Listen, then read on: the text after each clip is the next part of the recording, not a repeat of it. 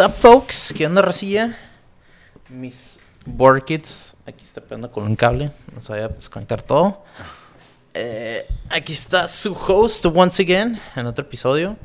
Danny Boy Cowboy. El día de hoy, bueno, la noche de hoy, tenemos un invitado muy especial. Un invitado que, la verdad, sí lo conocía, pero la verdad nunca llegamos a ser como que compas, lo veía en party, lo veía en distintos eventos, creo que lo saludaba así de que un minuto, ¿qué onda? ¿Cómo estás? Hola, bye.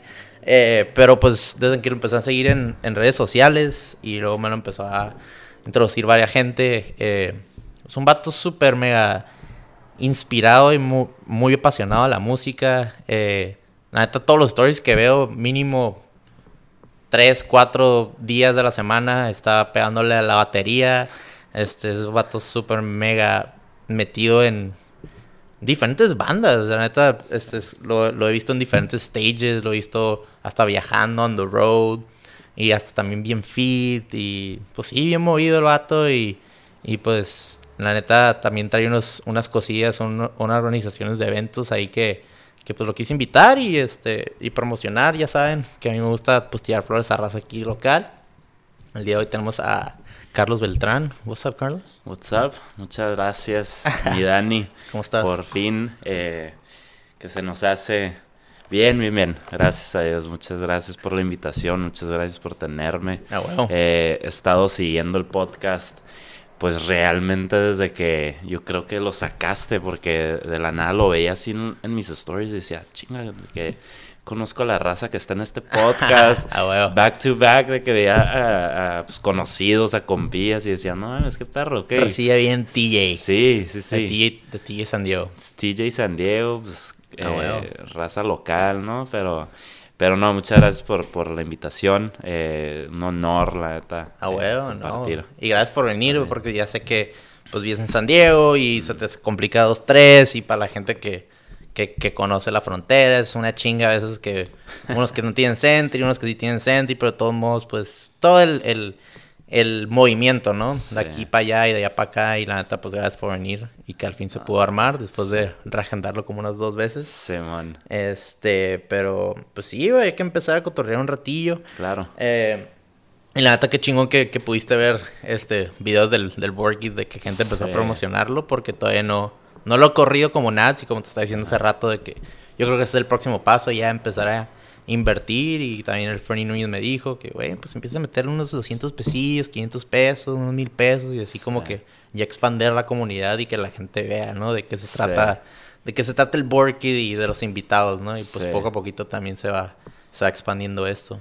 Claro, pero... que la gente se pueda también, o sea, gente, digo, local, eh, conocidos, pero pues gente más allá, ¿no? Que, que diga, no más, que a lo mejor se pueden eh, identificar, identificar ah, con, las pláticas y el, cotorreo que, que, se da, ¿no? No, y a veces que yo, pues, yo soy fan de los podcasts bien cabrón, imagino que tú también, pero es de que estás escuchando un podcast y piensan muy similar a ti, no sé, celebridades o alguien, alguien creativo que a lo mejor lo ves así en un pedestal y dices, güey, es muy similar a mí, o a que agarra igual la cura que yo y la neta está perro que se identifique la raza y pues sigue escuchando y más, y más invitados, ¿no? Sí. Hasta que probablemente llegues, y a estar aquí, ¿no? Claro, claro. Pero sí, pues Carlos, para la gente que, que no te conoce, eh, tú creciste aquí en Tijuana, San Diego. Sí, así Eres chico de frontera también. Soy chico frontera, soy tijuanense, nací en Tijuana. Ah, eh, y estuve en la escuela desde el preescolar.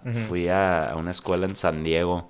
Eh, entonces mi vida desde muy chico era cruzar la frontera a diario. Ah, y era despertarnos a las 4, el famoso turno, ah, y, los, los carpools. Sí, sí, sí. Y cruzar a las 5, estar como 2, 3 horas, no sé si te acuerdas. sí, no, pues sí me levantaba a las, a las 4.15 cuando nos quitaron la Sentry, este, a mí y a mi carnal, y pues sí, el proceso ese de levantarse y todo medio dormido, nomás dormías, dormías como 4 horas, ¿no? Sí, sí, era, era mortal, ¿no? Pero, pero todo para pues para educarnos eh, en, en, una ciudad que tenemos aquí a, ah, unos minutos. y tener una mejor vida, ¿no? ¿Y a qué se, a qué se debió de que tus papás te, te mandaran a San Diego? ¿Fue la oportunidad de pues, ir a la escuela en San Diego viviendo en Tijuana? Sí, así es. Fue la, fue la oportunidad que dijeron, no, pues que queremos que, que nuestros hijos tengan una buena educación. Nos Sí. mandaron a, a, a St. Teresa Academy, se llama, hasta huevo. Mission Valley. Mucha gente yo creo la, la ubicar, la va a conocer. Había mucha gente de Tijuana en esa escuela, a pesar de que estaba en Mission Hasta Valley. allá. Hasta allá. Entonces, eh, estuve ahí toda la, toda la vida, toda... eh, pues, Primaria. mi primaria, secundaria. Y de ahí me fui a la Mater Day. Y Ok. de ahí, pues, Ay, también pues, muchos con conocidos. razón, entonces ahí te veía. Claro. Sí, no, o sea, no ubicaba dónde era, porque pues como sabes, hay entre bolitas y bolitas, escuelas públicas, escuelas Ajá. privadas, a Marte, Eastlake, Otay, Sí. Bonita, Hilltop y todas, entonces como que siempre te, te veía y decía, ah, por- en alguna escuela En es esta. algún, sí. Porque mucha gente me identifica a mí y me dice, güey, tú ibas en la Marte, va, de que todos los cuatro años. te lo juro, ha llegado, Sí. ha llegado así de que amigas, de que, ay, me acuerdo en la clase que estabas ahí en la Marte y que Sí, yo no. fui a la Ranch de caladito, pero... Sí. Y todos de que, ah, neta, entonces como que, pues, ya y Pues está, sí, estábamos ahí en el, en el circulito, ¿no? Ahí bien metidos. Sí, como Sí. pasa pues la edad y se, se, se empieza a olvidar o como que borrar las memorias o empezar Claro. así a ver borroso, pero, pero bueno, entonces este, fuiste a la Mary y este, pues, desde temprana edad tú tocabas la batería, tocabas la guitarra, ¿cómo inició esa, esa pasión que todos los videos que veo y todas las fotos, o sea, te veo con una sonrisota en la cara de, de oreja a oreja, Pues- este, ¿viene, ¿viene de familia o fue como que empezaste a aprender todo? Fue, fíjate, es una historia eh, chistosa porque yo, yo vengo de, una familia muy realizada. Yo vengo de, de una familia muy dedicada a su, a su trabajo. Eh, eh, tengo dos papás profesionistas, médicos, eh, cardiólogo y mi mamá ginecóloga. Un hermano abogado. Ok. eh, estudió Derecho Corporativo, mi hermano. Y una hermana que estudió psicología, pero es una mujer muy dedicada a su familia. Entonces, vengo de una familia muy, muy dedicada a sus vidas, a sus, a sus familias, a sus chambas. Y yo fui el borrego negro que decidió irse por la música, ¿no? Desde muy temprana edad, yo desde los 3, 4 años, eh, mi primera memoria de la batería fue en un crucero, tenía 3 años, y, as- Ujú. y raro, no sé cómo me dan flashbacks de, de ese momento en el crucero. eh, y había una banda tocando y, y me llamaba mucho la atención la batería, ¿no? El, el baterista del grupo. Entonces ahí fue donde, como que desde ahí me acuerdo que la batería fuera lo primero que, lo, lo que más me llamaba. Y bueno, y esa eh, pasión me acompañó todos los años, ¿no? Hasta llegar a, a la prepa, que digo, secundaria, claro, tuve mi garage band, ¿no? Mi, mi bandita aquí local en Tijuana con un amigo. Eh, y eso lo desarrollaba y me iba a San Diego y tocábamos en ver los bands allá y, y todo, pero realmente me acompañó es, esa pasión por la batería y el querer ser músico hasta la prepa. Y, Ya. y no era, mi papá creo que era la persona más frustrada porque no me lo podía quitar. Y mi papá era, ya, o sea, va a ser una fase, se la va a pasar, va a escoger otra cosa, no. Llegué era eh, junior y ya, ya ves que en junior year tienes que meter tus aplicaciones a, a las universidades, ¿no? Ok. A ver, yo no metí ni una, güey. Y yo seguía decidido que quería ser baterista, que quería, que quería ser músico, que quería eh, dedicarme a la música. Ujú.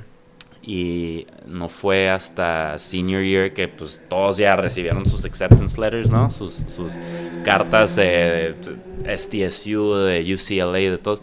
Y yo no recibí ni una. Y fue así como, pues, ¿qué vas a hacer, güey? ¿Qué vas a hacer de tu vida? ¿Qué, qué vas a hacer? ¿A dónde vas a ir? Southwestern College, ¿qué vas a hacer? Y no, mi plan era, pues me quiero ir a Los Ángeles, o sea, quiero ejercer, quiero ir a estudiar música, quiero irme a, a, pues vivir la vida del músico. Entonces, eh, muy frustrado mi papá, no, o sea, tienes que estudiar algo, tienes que tener una base, un, eh, algo que, que te vaya a generar un ingreso, ¿no? A futuro. Ya. Y yo terco, terco, terco. eh, no, pues, yo- nadie me podía cambiar la, la- la forma de pensar, ¿no? Y nadie me cambiaba el chip. Entonces, eh, pues así fue, así fue que, que me acompañó toda la vida y, y una historia que creo que no, no, mucha gente sabe, creo que el único que se sabe bien la historia es mi hermano y ciertos amigos cercanos, ¿no? Yo, yo hubo un momento en mi, en, mi último año de prepa, ya terminando, ya que, ya que me gradué, de hecho. Eh, no, no, sorry, pero ya sé que eres baterista, te toca, ah. pero no, es que como ah, se, escucha, se escucha el... no va a ser que cuando le suban así el carro se escuche pum, pum, pum. Sí, yo lo puedo editar, pero... Ajá, y, pues, y la historia, perdón. Estabas de... Eh, ah, sí que, que una historia que muy poca gente sabe, mi papá no se la sabe hasta la fecha, eh, pero yo recién graduado tenía unos amigos eh, que ya vivían en Los Ángeles, estaban en una escuela donde fue a estudiar Musicians Institute y me decían, Kyle, o sea, tienes que, este, te va a encantar esta escuela, este, aquí es donde tienes que estar, ¿no? ¿Y cuántos llevabas ahí en la otra? ¿O todavía no llevas? No, yo recién me gradué. Ah, ok. okay, era mayo, junio y yo, y yo pues no, no tenía plan. Mi único plan, lo único que podía pensar era, pues quiero ser músico, ¿dónde puedo estudiar? Entonces, claro, veía pues universidades, Berkeley College of Music, acá, veía, veía las, las posibilidades que tenía también a mi alcance aquí local, ¿no? Sí. Y, y unos amigos ahí me decían, es que acá es donde tienes que estar. Pero yo no, no había manera de convencer a mi papá, ¿no? Entonces, un día le pedí el carro prestado, era jueves, le pedí el carro prestado en viernes, eh, o sea, del viernes para el fin de semana a mi mamá. Le dije, oye, préstame tu carro, me voy a ir a la casa de, mi amigo con el que tenía mi grupo, ¿no? Me voy a ir a su casa un, un, uno o dos días. Eh, pero me, me, tengo que llevar la batería, pues vamos a practicar así. Entonces yo ese día, temprano, en sus tiempos cuando el iPhone todavía no era, digo, todos teníamos BlackBerry, ¿no? Pero para, ir, para conseguir direcciones, pues te metías a MapQuest. Sí, güey. ¿Te acuerdas de eso? Y tenías que imprimir las hojas. De es que no había, no había, tinta, agarrabas una libreta y le ponías las flechas. Sí, la, mi mamá siempre hacía eso. Dibujabas así. las fiestas. ¿Cómo te salía, no? Sí, las fiestas famosas en Rolling Hills o en unas calles ya bien atrás donde no se, no, no se habían hecho casas todavía, güey. todavía ni registraban la calle, ¿no? Entonces era ver sí, sí, regados llegadas. Pues así metí me dijeron, mira, esta es la dirección de nuestro DEPA, aquí llega. Pon eso en MapQuest. Me acuerdo, imprimieran como 10 hojas para llegar a Los Ángeles, ¿no? Entonces ya agarro mis 10 hojas de MapQuest, me meto al carro y me cruzo temprano, Y era solo, ¿eh? Iba, no le había dicho a nadie, a mi hermana, a nadie le había dicho a ningún familiar. Yo iba así decidido que iba a llegar con unos amigos. Entonces, después de horas, eh, pues llegué por fin, me dieron el tour ellos de la escuela, conocí así amigos de ellos, conocí lo que era el lifestyle de ahí, de estar en Los Ángeles, en, en, Hollywood, y, y, estar en esta escuela de música, ¿no? Que no mames, para mí era un mundo increíble. conseguí así una mini audición y, y de ahí regresé un día después a Tijuana así soñado, con los ojos prendidos, ¿no? Súper, súper soñado, ah, es la mejor palabra. Y llegué con, con un folder eh, de la escuela, ¿no? Con todo, con toda eh, la información de la escuela. Y llegué y se lo, se lo puse a mi papá. Y le dije, quiero ir. Y cabrón, ok. ¿Y esto de dónde? No, pues lo conseguí, un amigo. Le inventé, no le iba a contar que me aventé una travesía yo solo eh, hasta Los Ángeles. No, pues ok. Y ya me sienta y me dice, mira, ¿quieres hacerlo? ¿Quieres ser músico? Hazlo bien. Te voy a apoyar. Vamos a ir contigo a esta escuela, vamos a ver de qué se trata y de ahí vamos. Y de ahí, o sea, pasaron dos meses, ya fuimos a ver todos los detalles, me metí a esta escuela y y ya, y, empezó mi vida de Los Ángeles, eh, lo cual ahí estuve casi cinco años. ¿Y tu amigo, tu amigo fue de la prepa el que te, que No, fue un amigo que conocí en una fiesta, era de Tecate. Ok. Este güey lo conocí en una peda en San Diego, en Eastlake, justo. Y, y me dijo, güey, Kyle, ¿Y él iba a la escuela ahí? Él iba a esa escuela. toca, la guitarra. Y él iba y él así que, güey, Kyle te va a encantar, no mames. ¿Y, él ya, y él, ya, sabía que tú tocabas la batería? Sí, sí. Porque él conocía nuestro grupo de aquí de Ah, Tijuana, ¿no? ¿Cómo se llamaba el grupo antes? ¿Cómo se llamaba? New David. New David. New David. ¿Por qué New David? No sé, estábamos Un entre varios nombres, un compa. Se llamaba David. No, ni eso. Era, no sé dónde chingado salió el nombre. Le voy a enseñar este, este podcast, podcast. Este, este episodio a mi compa y le voy a preguntar, güey, ¿dónde chingado salió el nombre de New O David?" sea, él dijo, se llama Él dijo, güey, tengo un nombre. Porque un día, nos, un día nos sentamos y dijimos, Sí. güey, ¿cómo se va a llamar el grupo? No, pues New David. Y este compa, de hecho, lo conocí en, en Matterdale el primer año, ¿no? Ajá. Y ya fue integrante nuevo de nuestro, de nuestro grupo y, y se le ocurrió el nombre total. New David. New y, to- David. y todos así como, pues ya sabes que es el, el líder de un grupo o de una banda o de tu compas. Y Sí. si, si él dice todos, arre, Sí, New arre. David, así fue. Sí. A huevo. Sí. Entonces, ustedes empezaron esa banda, tú tocabas la batería, el vato de New David imagino que era el cantante y tocaba guitarra o lead singer. Ajá. Este, pero me dices que traías, tú te llevaste la batería para allá a tocar, eh, tenías esta banda de, de, de rock, era, me imagino, rock sí, alternativo. sí, rock, rock en español, ¿no? Pero ¿dónde, ¿dónde aprendiste tú a tocar batería o, o cómo fue como, pa o ma, yo quiero tocar la batería, de que No. cómprame una batería? fue solo, o sea, realmente fue solo, o sea, agarraba, pues, me, me regalaron mi batería, ¿no? Chiquito, y ahí empezaba y empezaba y me metieron a unas clases y yo no aguantaba las clases, yo, yo era muy hiperactivo, entonces no me podía sentar en una batería a que alguien me dijera cómo tocar. Ya. Era, no, pues yo, lo, yo me la voy a aprender. Entonces Sí, no querías ponía- como que la, no querías como que el orden de la batería, Ajá. como que nomás, o sea, romper el, no quería instrucción, no, quería... ciclo. Sí. Ya.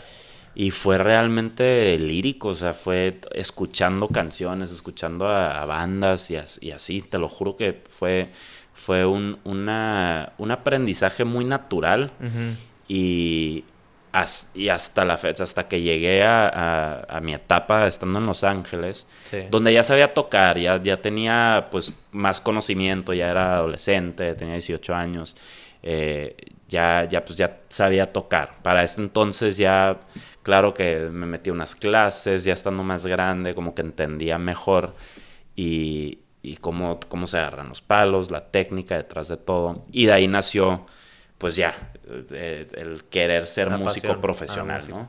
¿Y qué, Sí. cuál, cuál fue tu primera batería? Fue una Pearl. ¿Una ah, Pearl? mi primera batería tenía como 5 años. Fue una Sunlight, se llama. Una Sunlight. Es como que la más, Es como, La como el beginners, para Ajá, beginners. Beginners, una batería así, pues Sí, toddler size, ¿no? Sí. Pero mi primera batería fue una Pearl.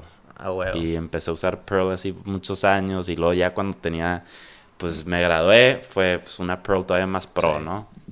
Qué chingón. Y, y Yo, des- sí, yo desde morro también me gustaba la batería. O sea, Sí. nunca llegué a tocarla.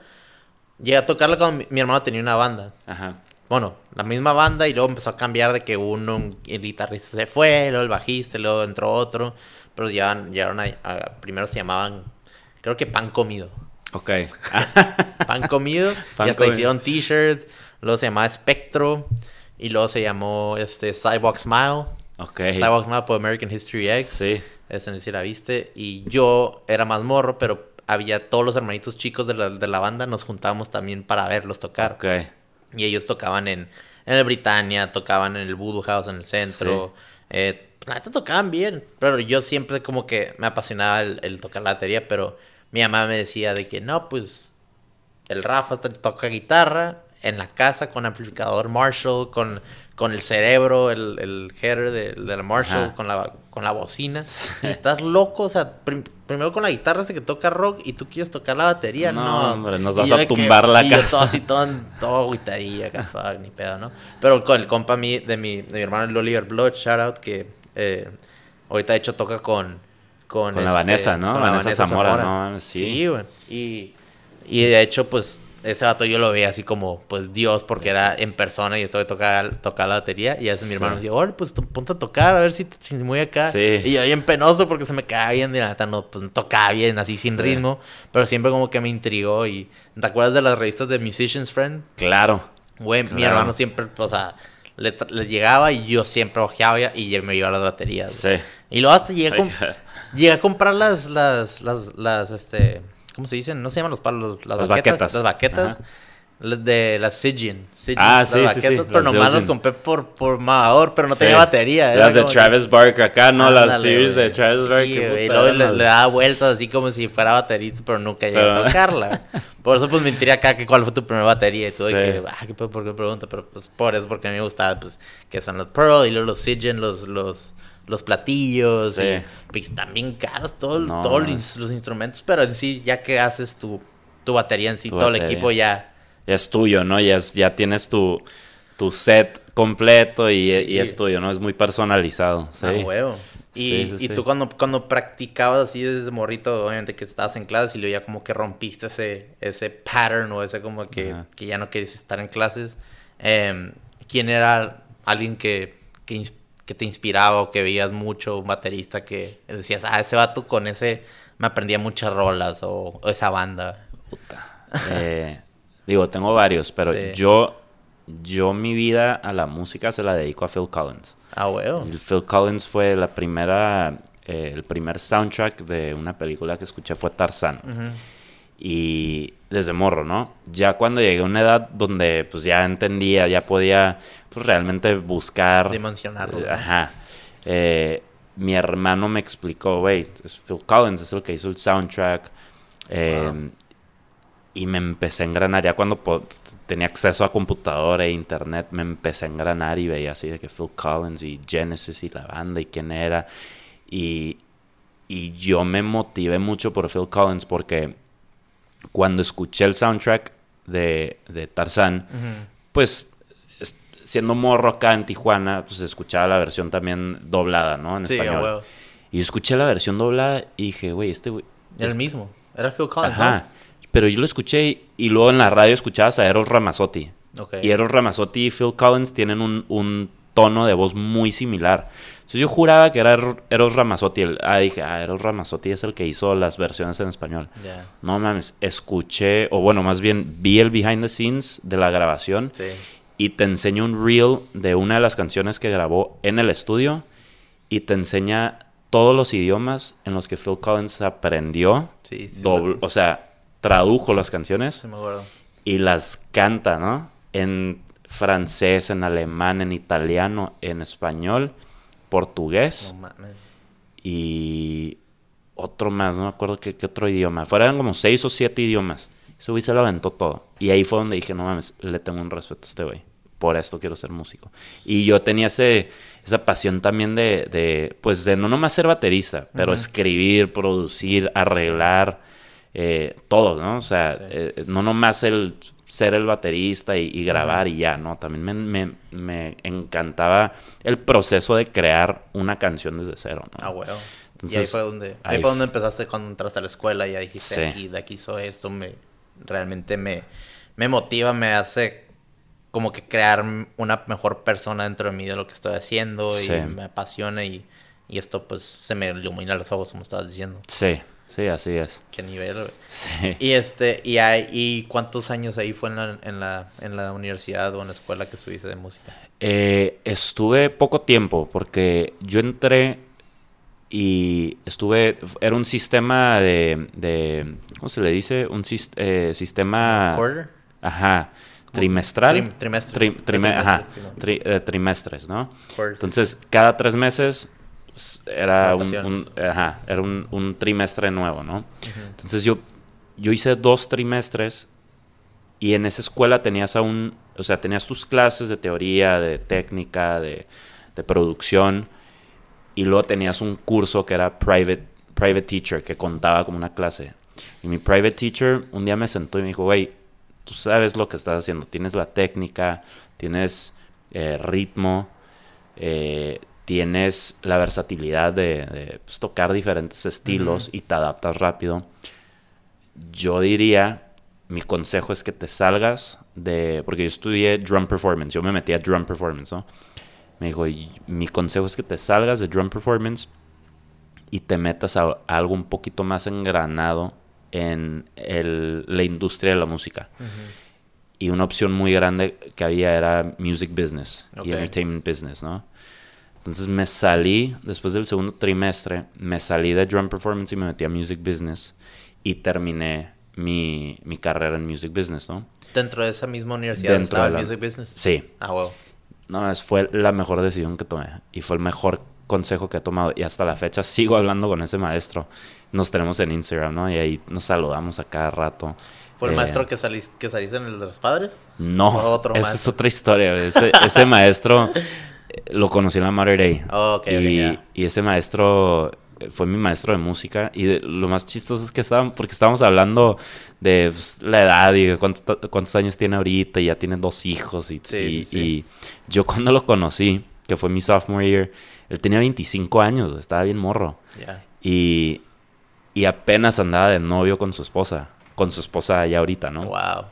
Entonces, cuando yo lo conozco, pues él sabe, pues, teniéndolo en clase, pues sabía que yo era el más hiperactivo.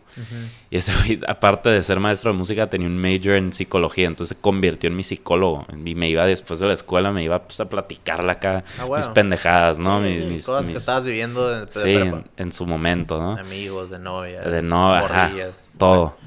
Entonces, eh, al año que lo conozco, me empieza a jalar él a un evento donde lo invitaban a él como músico, Mm. lo contrataban y me invita y me dice, güey, eres buen baterista, güey, te voy a meter a este evento conmigo, que te contraten. ¿Siendo Y sophomore? Siendo, siendo junior, un año después. Ya, ya, ya como que ya creó una Ajá, relación de, estudiante, de maestro-estudiante, pero que se llevaban bien y te entendía, pues te quería ayudar.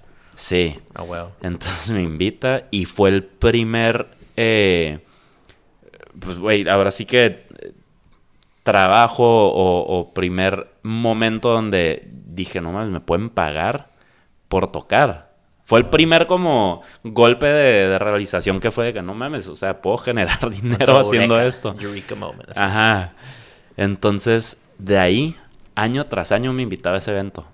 Y me gradué de senior y me fui a Los Ángeles y me habla estando en Los Ángeles. Y, y llevamos, y ayer estábamos haciendo cuentas, cuentas, llevamos, pues nos, nos conocimos hace 12 años, llevo 11 años tocando ese evento con él. Y ahora él es el director de ese evento, ¿no? Es un evento de, de Pops Concert para una prepa que él dirige ahora, eh, que se llama Valhalla High School. Ah, ok, sí he escuchado de ella. Sí. Entonces, él, él se hizo, se convirtió en director. Se convirtió en el director de música De de, música la de la escuela. escuela, Entonces damn. él produce este evento de Pops al final del año y, y me invita Ah, a, a participar, ¿no? Me contrata, de hecho, para participar en eso. Pero él, él fue un maestro, lo quiero un, lo quiero un chingo. Es, Ah, huevo. es- es- hasta la fecha pues, nos hablamos, me cuenta cómo, cómo están sus hijos eh, y todo, ¿no? Pero, pero este maestro de Los Ángeles... Eh, pues nada, me aconsejó y, y fue el mejor consejo que me pudo También. dar. Y conocí a otros maestros que, que- que me guiaron y me ayudaron muchísimo en la industria, en, en cómo moverme dentro de la industria. Huevo.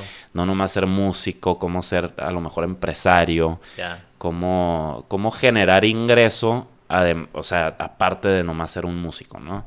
Ya. Entonces, pues gracias a Dios ahí aprendí mucho lo que es negociar, finanzas, budgeting detrás de lo que hay, un- de- detrás de un evento, detrás de las disqueras, cómo funcionan. Entonces fue, fue, fue un momento muy padre, ¿no? Un, momento, una etapa muy suave en mi vida a la que le, le, le, pues, agradezco mucho, ¿no? No, pues que está bien perro, pues que cuando cualquier persona que lo está escuchando ahorita y, o viendo, o sea, siempre va a haber ese maestro o múltiples maestros Ajá. que te, que te ayudaron a guiarte o enderezarte donde estabas medio chuecón o donde ellos veían una luz dentro de ti. A lo mejor tú no, no, te, no te creías, no creías tanto en ti mismo Sí. y ellos como que te seguían así como que apachurrando que, hey, ven, cáele, cáele, o ve a, ve a este evento o, o sigue practicando de esta manera porque la neta eres un, eres un buen baterista o eres un, Sí. un este, no sé, buen científico o X cosa, ¿no? Sí. Pero está perro que obviamente te das cuenta de eso y puedes agradecerle a tus maestros y no nomás en la universidad en donde estabas en estas clases donde te dijo este consejo, pero también el, el maestro de, de high school. Sí. Entonces eso está, eso está bien chingón. Yo he escuchado de varios counselors que se les llama como pivotal teachers. Ajá. Como que obviamente te, como que estás yendo acá y luego te acomodan y, y te, te, te, te llevan a la luz, Sí. casi casi, o al camino chingón. Sí. Y, y súper random, pero pues como te estaba diciendo que me gradué de cine, vi Veo Ajá. muchas movies, no sé viste la de Coda, viste la de hace... No, no lo he visto. ¿No viste la de Coda? Y te va a ¿Está encantar porque, pues una es de, se trata de música, bueno, de, de- de canto. Es un maestro de canto de la high school y es el Eugenio Derbez. Ok. Y es una familia donde la, la muchacha, eh, la muchacha escucha, ve, habla, o sea, todo bien, pero su familia es, es este, es sordomuda. No mames, ok. Sí, entonces, haz cuenta que ella nació, pues, dentro de lo saludable de, de, Sí. de- de los, de los oídos, de, de hablar y todo. Entonces, ella es como que le traduce a toda su familia, güey. Ok. todo. O sea, eh, su papá trabaja, es creo que como fisherman, Ok. y ella pues le, le explica a los, a los jefes de este vato pues lo que necesita o pues les traduce todo, pero te das cuenta como que en un mundo donde todos tienen sus cinco sentidos y todo, o sea, se aprovechan de los, de los sordos, se aprovechan de los mudos de alguna manera, aunque no, no quieran ser mamones, pero sí hay esas desventajas Claro. como pues obviamente las minorías o de la raza o el color de piel, pero también hay maltrato, pues también a los De sordos y a los mudos. sí. Entonces se, se enseña todo este tipo de proceso y el sueño de esta morra era pues ser, ser cantante. Ser cantante. Y como su familia no puede, no escucha, Pues no saben. pues no saben, ajá, güey. Entonces A la madre, es- qué- está bien, está súper ¿eh? heartfelt, así. Yo, Sí. yo lloré toda la movie así.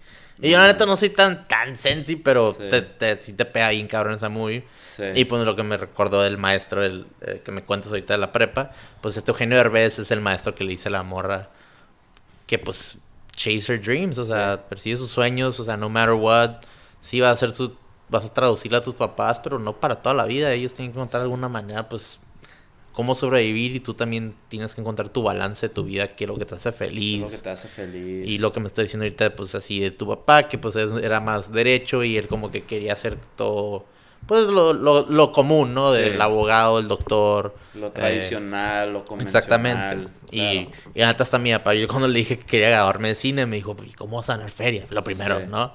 Y es como que, pues, pues, no sé, pero ahorita quiero estudiar cine, lo, Claro. el dinero luego lo veo, ¿sabes cómo? Sí. Eso no me preocupa, pero es lo que me apasiona. Y como que sí, como que, ay, como que, pues bueno. Entonces como que él tenía, no sé, algún sueño, o quiso ser doctor de en algún tiempo. Sí. eh, pero como que me quería meter ese como que sueño de él dentro de mí. Como Sí. que, pues no, y pues como que sí, no, no se enojó, pero estuvo medio ahí un ratillo. Claro. Pero entonces ese tipo de cosas como que, pues razonan mucho a lo que, lo que te está diciendo de la movie. Entonces, si alguna vez la puedes ver, está, creo que está en Amazon Prime, se llama Ok. Coda.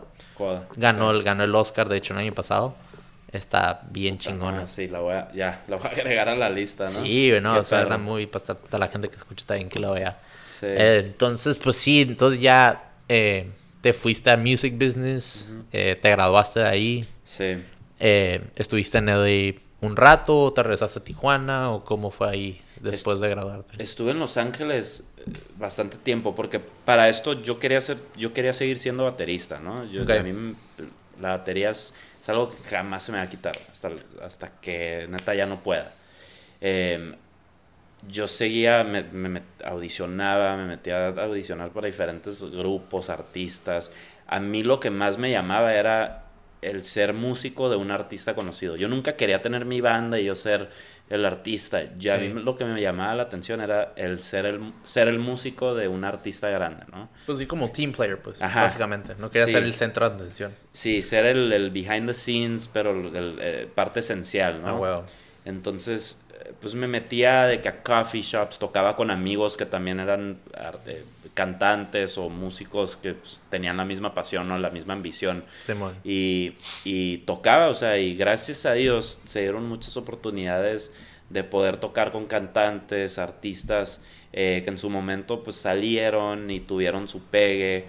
Y de ahí pues empezar a armar eh, currículum, ¿no? Ah, huevo.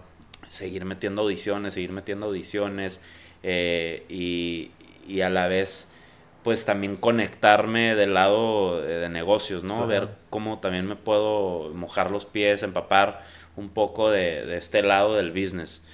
Y hice mis prácticas con, con un amigo eh, que era director de una disquera, ¿no? Y él me hizo el paro de que, de que, a ver, bueno, aquí tienes que hacer tu internship, ok, pues yo te doy puntos, vas a aprender, me vas a ayudar a mí, vas a ser mi asistente, ¿no? Ah, huevo. Entonces, eh, estuve con él un rato y, y pues gracias a Dios llegué a conocer a, a mucha gente, a músicos, a, empresarios que me fueron como que guiando. Me dijeron los ins, los outs, de cómo, cómo manejarme, cómo, man- cómo moverme dentro de, de la industria, siempre ejerciendo, siendo músico, ¿no? Mm, Eh, y ya sé que me da, me da risa porque mucha gente as- ahorita, ¿no? Ya a esta edad, pues, estando conociendo gente, te dicen, oye, ¿qué- ¿a qué te dedicas? What do you do? What do you do for... Aquí en San Diego, what do you do for a living? Y, y yo pues, digo, ya antes decía, I'm a musician, ¿no? Soy músico, soy baterista. Y suena muy no convencional, como que la gente dice, no mames, neta. Y yo, sí, o sea, eso me dedico, soy contratista, músico profesional. Eh, mi ingreso ahorita, gran parte de mi ingreso es siendo baterista, siendo músico. Y ya cambió ese título a, ahora, pues, ¿a qué te dedicas? No, pues estoy en la industria de entretenimiento, ¿no? Claro. Eh, me metí, me quise meter a, a la logística y organización de eventos desde, desde años atrás. Eh, por lo mismo que, que decía, bueno, también... Y ahí va, ahí va un shift de, de historia de por qué eh, me regresé a San Diego, eh, cómo, cómo fue que me, que me regresé, pero eh, eh, a- años atrás pues tenía esa, ese, ese pique de también eh, ser un empresario, ¿no? Ser empresario de, de eventos, organizar un, un- un concierto. Y en, mi en mis tiempos de, de prepa, cuando tenía mi banda, eh, conocí, conocimos, el grupo conocimos a, a un amigo ya ahora, mentor, pero en su tiempo un promotor de conciertos que lleva mucha trayectoria, ¿no? En San Diego y en Tijuana y en diferentes estados. Y, eh, y es empresario y él traía conciertos de rock acá, acá al House of Blues, a. Los Ángeles, traía Moenia, traía Velanova y evento que traía nos ponía a nosotros a abrir el concierto. Entonces, estuvo chingoncísimo. O sea, estábamos en la prepa y le estábamos abriendo a Moenia y le estábamos abriendo a, la, a Velanova y a, a- a muchos grupos, ¿no? con, Tuvimos con la banda de David. con de- la banda de Nude David, güey. No sí, mames. Sí, luego te enseño unas fotos. ¿Y tocaban, tocaban rolas o sea, originales de ustedes o eran como que covers o tenían... variaban? Tocábamos, variaba. Ok. Metíamos de que uno o dos covers para que la raza no se aburriera, pero Ah, era 100% original, ¿no? Nice. Entonces, De alguna manera, pues entraste así como que ese plug de que, Ajá. o sea, te, te abrías para estas bandas y Sí. también conectabas con... Pues hacías el networking, ¿no? Cuando, Sí. cuando abrías para ellos. sí, ¿no? Pues Teníamos 17 años, 18 años, bueno, antes, 16 años, ¿no? Y era, no mames, estamos en un escenario, para nosotros era, no mames, le estamos Ajá. abriendo a, a Moenia. Sí, y estamos en su escenario, güey, estamos aquí, estamos en, en el cuarto al lado de ellos. Eh, entonces fue ahí fue realmente donde a mí me, se, me, se me, se me presentó esa, ese lado de, de producción, de estar en, en un concierto, todo lo que hay detrás de un concierto, no nomás es, mucha gente va al concierto y dice, no mames, pues fui a ver un grupo que me encanta, pero si supiera lo que, No mames, lo sí. que requiere hacer un, un evento, un concierto, no mames, se- Yo- no, no, no, No, no acabas la historia. No, es no. todo, pues un- hay una dirección detrás de todo un evento, ¿no? O sea, como dices tú. Pero a mí me encanta ir, pues, a Coachella, me encanta ir a Cross, me encanta ir a diferentes conciertos, hasta también stand-up shows, que Ajá. también se requiere, pues, obviamente una dirección, ¿no? Sí. Pero mucha gente, como dices tú, nomás, nomás van y escuchan sus c- mejores tres canciones y se van. Sí. Y a veces cuando se va el audio o algo de que, ah, pinche, empiezan a cule. Y es Sí. como que, güey. Güey, si O sea, supieras. si supieras que esto requiere de a lo mejor un mes de preparación y pues Sí. hay una, una falla técnica y pues no hay pedo, o sea, se soluciona, pero, o sea, yo cuando, como en Coachella, que es obviamente de los eventos pues más cabrones que puede hacer, pues en el mundo, ¿no? De, Sí. de preparación. Sí. Y volteo atrás de que, que hay los, los, están los arquitectos, ¿no? Que Sí. hacen el, obviamente el, el, La estructura. la estructura de todo el evento, ¿no? Sí. De la carpa. Y luego están los, los de las luces, que son dirigidas por, obviamente, escuchan la música y, y manejan las luces como manejar, debido ajá. a la- al, al ritmo, ¿no? De la Ajá. música. Y luego, obviamente, está atrás de de los que están obviamente on cue con, con Sí. todos. Y, me- y también he visto contigo que tienes audífonos, digo, tienes este auriculares Sí. donde escuchas a la gente y como si Los escuchas tú los- el sonido bien, si el, el lead singer escucha bien su voz, Sí. si escucha, obviamente hay también bocinas aquí enfrente donde ellos reflejan su sonido, el, ¿cómo se llama? El back. El monitor. Ajá, el monitor, perdón. O sea, todo ese tipo de cosas que mucha gente no, no se da cuenta, nomás da quiere ver el, out- el final outcome. Sí. No sí, detrás no, del no- no saben lo que hay detrás de, de una producción, ¿no? Y, y eso va desde lo más grande como Coachella, un concierto pequeño, ¿no? Sí. Es- requiere mucho. En- Entonces, a mí siempre me ha encantado eso de que, no mames, qué perro, todo lo que, toda la logística, ves, a gente corriendo y a lo mejor es siendo parte del público, no ves a la gente que está corriendo acá atrás, que están moviendo cosas y que se están cayendo, Sí, pero están una raza que se realizando- cae, ¿no? Y se pinche rompe güey. algo o lo que sea y nadie se da Sí. cuenta de eso. o sea. Nadie se da cuenta. Pero, pero es, es- a mí eso también a, a una edad me empezó a llamar mucho la atención. Entonces hubo un tiempo estando en Los Ángeles donde eh, también me, me frustraba porque el ser músico pasa lo siguiente. Cuando, cuando realmente quieres dedicarte a ser un músico, ya sea baterista, ya sea cantante, ya sea guitarrista, y te llega una oportunidad padre, ¿no? De, de irte de gira. Pues obviamente para, para vivir estás, tienes algún ingreso fijo en, en ese momento, pero sale esta oportunidad, entonces te vas a ir por un mes, dos meses, tres meses, y está bien, te vas de gira, es una oportunidad increíble, pero regresas y haz de cuenta no, no va a haber otra gira por otros meses, ¿no? Entonces, ¿qué vas a hacer en el Inter? Entonces, entonces eso, es, eso es lo difícil de, de realmente de dedicarte al, al, al- al ser músico, ¿no? Sí. Eh, entonces llegó un punto donde dije, a ver, ¿qué, qué quiero hacer? O sea, no, no quiero estar toda la vida nomás eh, pues tocando y, y qué pasa si me enfermo un día y no puedo ir a un show, pues no genero, ¿no?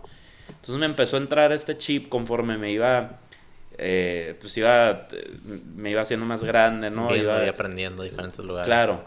Eh, llegó un punto también, pues años ya, pocos años atrás, años después de que, de que estaba en Los Ángeles, eh, donde me entró el chip también de que, a ver, eh, pues también quiero tener una familia eventualmente eh, y no quisiera que la única manera que le puedo pues, dar de comer a esa familia es estando fuera, tocando y que me voy un- una semana, un mes. Entonces llegó ese momento de realización también donde dije, a ver, pues también no es sano eh, vivir de esa manera, ¿no? Porque créelo, ¿no? a, a- a la corta edad que tengo, eh, que mucha gente se burla de mí, mi hermano, mis papás, todos, no mames, tienes 28 años, ¿no? Eh, cansa, o sea, cansa estar en, en eventos, estar en la noche, Giras, desveladas, giras, viajar, cansa y, y, y desveladas y claro que amaneces el día siguiente y dices, no mames, pues a ver, a pues claro, tomas también, ¿no? no pues te invitan un trago, lo que sea, entonces estás crudo a veces, entonces cansa eh, y, también llegó ese como que cambio de chip donde dije, ya, a ver, que- que- ¿de qué otra manera puedo seguir involucrado en esta industria sin a lo mejor pues tener que viajar, tener que estar cada día tocando, porque de nuevo, si no voy, pues no genero. Si un día quiero descansar, pues no generé ese día, ¿no? Entonces ahí fue donde entró el lado empresarial, quererme meter a hacer eventos, Mm. eh, quererme meter a la producción de un evento. Oh, wow. Y ahí fue donde nació pues esa etapa de mi vida que mm, fue hace pocos años realmente, como cinco años atrás. Eh, y sí, y de ahí nació. Y, y hasta la fecha sigo siendo músico, sigo, sigo tocando. Como dices, pues me apasiona. Estoy feliz en el escenario, es donde dejo todo, ¿no? Es donde, Claro. donde me desquito, donde sudo, donde es, es como una forma de ejercicio también. Yo sé que te encanta correr, a mí también es como un hobby nuevo. Sí. Eh, entonces cuenta también eso, estar ahí, estar en el escenario, te entra la adrenalina.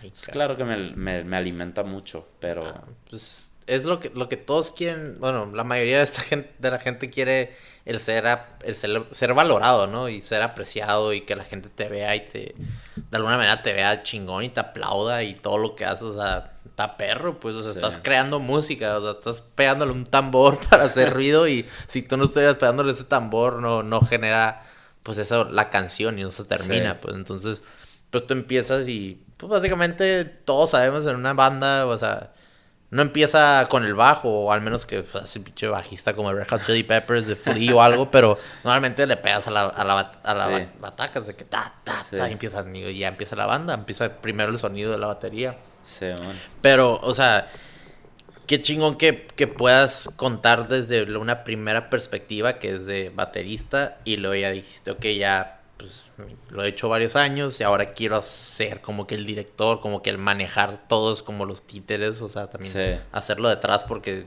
como, como dicen, no, no, quiero ser la única forma de ingreso de esa manera de hacer giras porque después esa gira se acaba y tienes que buscar otras, como pues el freelancing que es como en el cine, o sea, como yo trabajé un ratillo en Rosarito eh, con Bad House Studio, shout out de esos, esos homies ah, que, que estuvo a toda madre. Eh, pero sí, eran tres semanas de rodaje y era en chinga porque eh, time, time's money para hacer en el cine, o sea, y traer gente de Los Ángeles, traer actores y luego agarrar gente de Tijuana y hacer como que una trifecta de, producción entre San Diego y Tijuana, digo Los Ángeles y Tijuana. O sea, pues eran unas chingas. Y luego sacaban esas tres semanas y tienes que buscar otro jale. Claro. No, no generas, como dices tú, día a día como un flujo de ingreso que en donde estás asalariado en, una chamba 9 to 5 job, ¿no? Claro. Que, que, no tienes esa seguridad. Pero, pues como ahorita estabas diciendo de, pues si es, es cansado porque obviamente son giras y a lo mejor agarrar el vuelo y traes el horario volteado y que no comiste bien y ahí vas a tocar y luego te cansas y luego después de cansarte ya quieres dormir, pero todo da una cheve y luego después de esa cheve son 10 cheves y acabas más puteado. Entonces, como que es tipo de cosas que la gente no se da cuenta, que nomás piensa, ah, va al escenario y estoy en perra y no saben qué pasa después, ¿no? Sí. Me recordaste bien cabrón a, otro compa, al, Demi, Charlotte, al Demi, que estuvo trabajando un rato con los Tucanes de Tijuana. Ah, ok, claro. Este, pero él trabajaba en, en, en el, todo el technician como de audio y de luces. Sí. Pero era, me decía que eran unas pinches putizas de que se iban hasta Texas, iban a Arizona, se iban en camión y a veces que se quedaban dormidos en el tráiler de, todo el equipo porque no, había...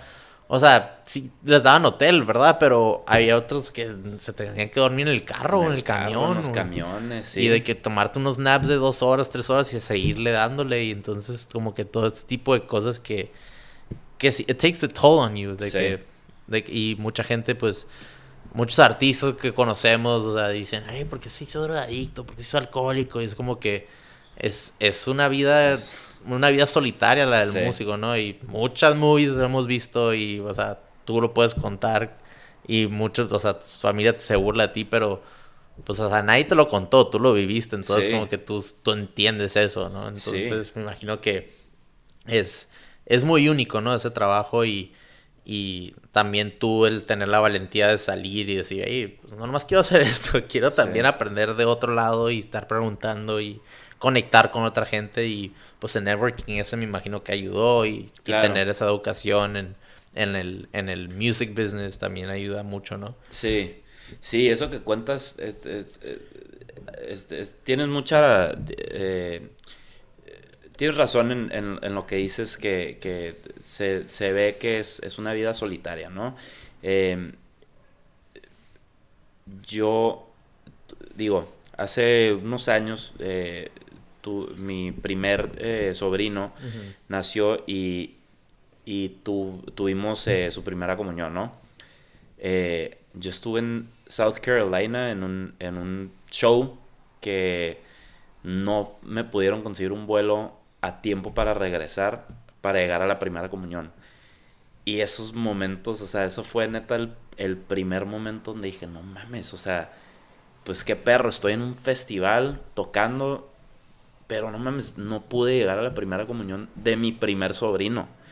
Claro que no mames, a mi hermana le dolió muchísimo. Llegué tarde, llegué, o sea, pude llegar y pues seguía la, la gente ahí en, en, cena, pero no estuve en la misa, que para mí fue un, un momento muy, muy doloroso, que fue claro. es mi primer sobrino y no pude estar presente. Entonces, es, es sí, o sea, sí es una vida a veces que, que un estilo de vida y, y una carrera eh, difícil porque est- estás, pues, no estás presente para muchos eventos familiares o eventos para los que a lo mejor quieres estar presentes, pero, pero pues al final del día es, es, es un, pues es una pasión que a lo mejor eh, para ciertas personas, a, a mucha gente no lo va a ver y va a decir, ay, güey, no mames, pues, ¿cómo no vas a llegar? O sea, cancélalo. Pero no mames, hay, pues hay situaciones donde, donde a lo mejor no, no conviene Claro. o es una oportunidad muy, muy freona, ¿no? Sí, Entonces, fue un imprevisto, fue algo que tú no pudiste controlar. Claro. Desafortunadamente es algo que está fuera de tu control y son cosas que. Fuck, o sea, dices, está bien chingón el evento donde estoy, allá en, en South Carolina, perdón. Ajá. Y. Pero lo- lo- hay veces que sí va tu novio, va tu novio, va tu familia inmediata, que son tus dos hijos, y van a verte, ¿no? Pero. Sí. Pero, güey, toda esta gente te sientes idolatrado, pero nadie te conoce. Entonces, como que no tienes esa conexión y estás del otro lado de Estados Unidos y, y dices, chale, de que. Y dices, no, no me quiero volver a perder ese tipo de cosas. claro. Y me imagino, o sea, peras y manzanas, pero también como los atletas, o sea, cuando están en Claro. temporada de deportes, o sea, que se viajan y viajan dos semanas, como en el base, una semana y media, y luego regresan. Y pues tienen que faltar algunas cosas. Sí. Por eso pues, es muy bonito cuando se retiran los jugadores de la NFL o se retiran los jugadores de base, porque dicen, ya quiero ver a mi familia. Sí, quiero quiero verlos estar ahí". crecer, quiero ver crecer a mis hijos, quiero, quiero estar en la casa. Sí. Al menos que seas como pinche Tom Brady, que vives como siete diferentes vidas y quieres Claro. morir y respirar en la cancha, ¿no? Pero... Quieres morir con la pelota así de puta sí, entonces- Y obviamente también hay iconos de la música, que como Sí. Elvis Presley, que, que acabo de verla muy, no sé si ya la viste. No la he visto, güey. la- Ya. también. Me urge verla. Sí, también esa movie que te recomiendo que, que dices, este vato, o sea, fue, o sea, nació para estar en el escenario toda su vida. Sí. Y dicho y hecho, te das cuenta que hasta casi casi el momento que se muere, él quería estar en el escenario, o sea, y pues Michael Jackson y, o sea, Luis Miguel, o sea, todos estos, todos estos íconos que obviamente le sacan todo el jugo, pero pues han vivido una vida como, o sea, estabas diciendo ahorita, pues muy difícil desde, Sí. desde cinco o seis años y que, que están en el escenario y es como que ya no saben otra, otra vida. Sí. es como que fuck, y luego ya se dan cuenta que hay otros diferentes estilos de vida y dicen, chale, ¿qué hice toda mi vida? Sí, me de qué me abusaron, ¿no? Sí, abusaron de mí y sacaron todo el, todo el dinero, todo de, de todo lo que estoy haciendo, ¿no? Sí.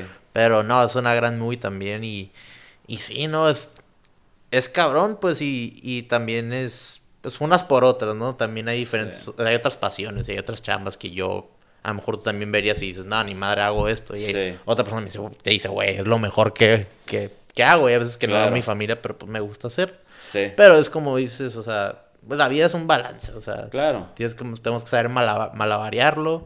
Y como te estaba diciendo hace rato, que pues yo del podcast y porque me preguntaste cuándo fue la última vez que corrí, que corrí Sí. hoy, pero después de dos semanas. Claro. Y es como que no, el regresar como que a ese, a esa consistencia o esa rutina, Esa rutina. a veces sí cala, pero pues, Sí. o sea, si no, si no regresas, a veces te, te empiezas a perder y luego no encuentras, no alcanzas a ubicarte y necesitas como que, you gotta get that balance in your Sí. life. Entonces me imagino que tú, it, ¿no? tú, me imagino que tú cuando estabas tocando la batería también dijiste como que yo nomás no, no, no quiero hacer esto nomás, de que Sí.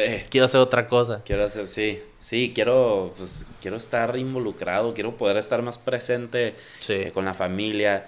Eh, y eso, fíjate, la- creo que en eso me ayudó mucho la, la pandemia que, que acabamos de vivir. Fue, huevo. fue el, el reubicarme con mi familia, porque yo, yo estuve un un gran- una gran etapa de mi vida donde yo estuve muy desconectado eh, de mi familia. Ok. eh, por lo mismo que no me sentía ubicado con una familia tan realizada y yo quería ser músico y decía, no, pues, que, o sea, acá voy a encontrar mi camino acá y les voy a enseñar que yo sí lo puedo armar de- en esta industria. Eh, y, y eso fue algo que, que la pandemia, le doy muchas gracias, eh, que me, me reubicó y me ayudó a realmente encontrarle la importancia a, a familia y, y, y a estar más presente, ¿no? Claro. Entonces, eh, eso, eso, eso también de correr, la corrida ha sido como un, un, eh, una terapia y un saving grace para mí. Eh, de ahí, de hecho, fue cuando como que empecé a ubicarte más por, por, porque un compa mutuo, ¿no? El Robbie, shout out. Shout out al Roberto. Es, eh, empezaba, empe- me invitaba a correr y, y, y yo me acuerdo, estuve presente en esa carrera donde, donde tú... Sí, todo el accidente, Todo el donde me- accidente que tuviste. Me puse de necio y ñacas. Sí. Sí, de hecho yo en el hospital estaba viendo que el Roberto había terminado la carrera contigo. Y así con la, con la medalla y yo de que acá. ¿no? Sí, casi, fuck, casi como que yo también quería verlos a la, a la pinche meta, pero pues Sí. no, no pasó, ¿no? Pero pues de alguna manera estamos aquí Claro. cotorreando debido a... Pues no, no es accidente, pero pues obviamente ese tiempo que te digo que estuvo esos tres meses en mi casa, Out, sí. que fue la idea donde surgió este podcast, ¿no? Entonces, eh, pues sí, o sea, la pandemia fue como que un, un, ¿cómo se dice? Una bendición y también una maldición, ¿no? Sí. Para muchos, blessing and a curse, o Blessing sea, a obviamente perdimos a, a familiares, no sé si perdiste a familiares, pero yo sí perdí familiar, a familiares, pero también te hace darte cuenta que, o sea, la vida de la nada es, es un pinche super fast motion y de la Sí. nada como que fue una pausa y te, te, te enseñó a apreciar pues lo que está alrededor de ti y pues a estar tu familia, tus amigos y que la neta también te das cuenta que la vida no es tan complicada como la hacemos uno. No.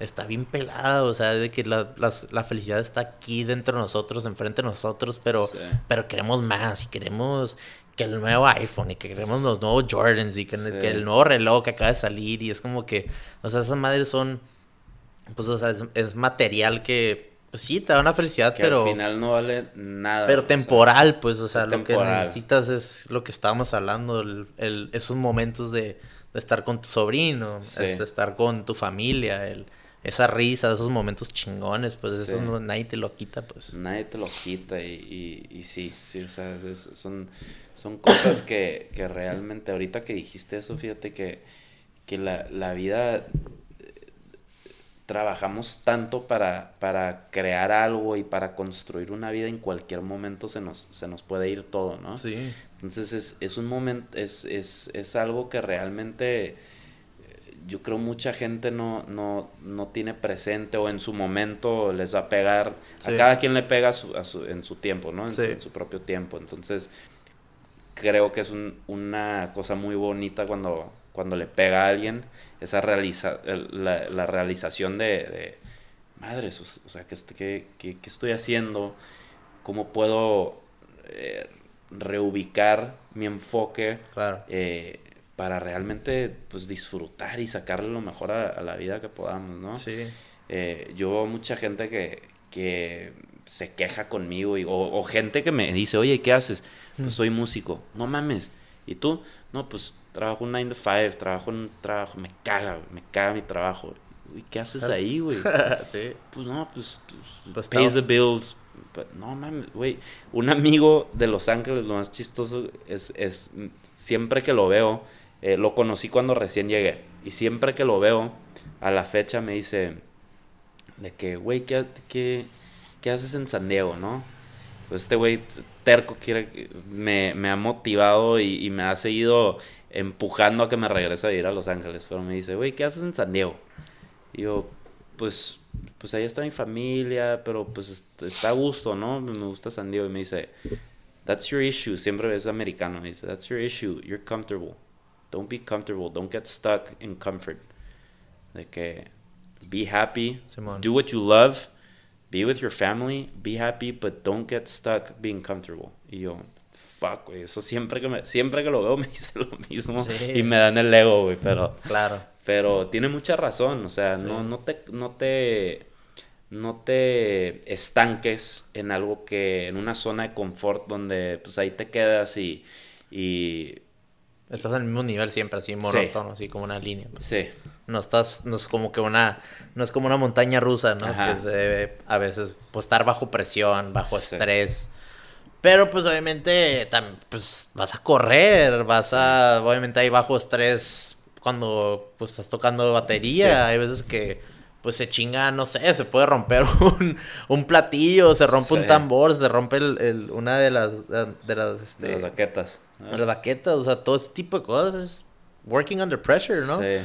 O sea, sí es como que un, un wake up moment, o sea, no nomás es tan cómodo, Porque pues hoy en día estamos bien cómodos, o sea, ya, ya ni salimos, estamos en el celular todo el día, bajo luz artificial, ya nadie, bueno, no estoy diciendo nadie, pero la mayoría de la gente ya no quiere ir a un hike, o sea, no hay que ir a la playa, no hay que ir a acampar, que, ay, no, ¿cómo que no me voy a bañar en un día o dos días? Es como que, güey. ¿Cómo, que... ¿Cómo que me voy a quedar sin señal un día? No más. Sí, y, y, yo sí, bueno, yo personalmente cuando voy a acampar y que no hay señal, es, de lo mejor de lo mejor, porque de que estás cara a cara con todos y a huevo tienes que cotorrear. Claro. Y si no cotorreas, pues te vas a pasar. O sea, tú también dentro de ti, o sea, tus emociones y tú como entras a, en qué canal estás, pues vas te la vas a pasar bien o te vas a pasar mal. Sí. Y yo se lo digo a todos, o sea, no nomás cuando vas a acampar, pero cuando vas a, a todos los lugares diferentes, o sea, sí. de que hey, vamos a este lugar, no, ese bar está en culero, o ese restaurante está en chafa, o ese lugar ahí donde vamos a acampar está chafa, es que, ¿por qué se hace chafa?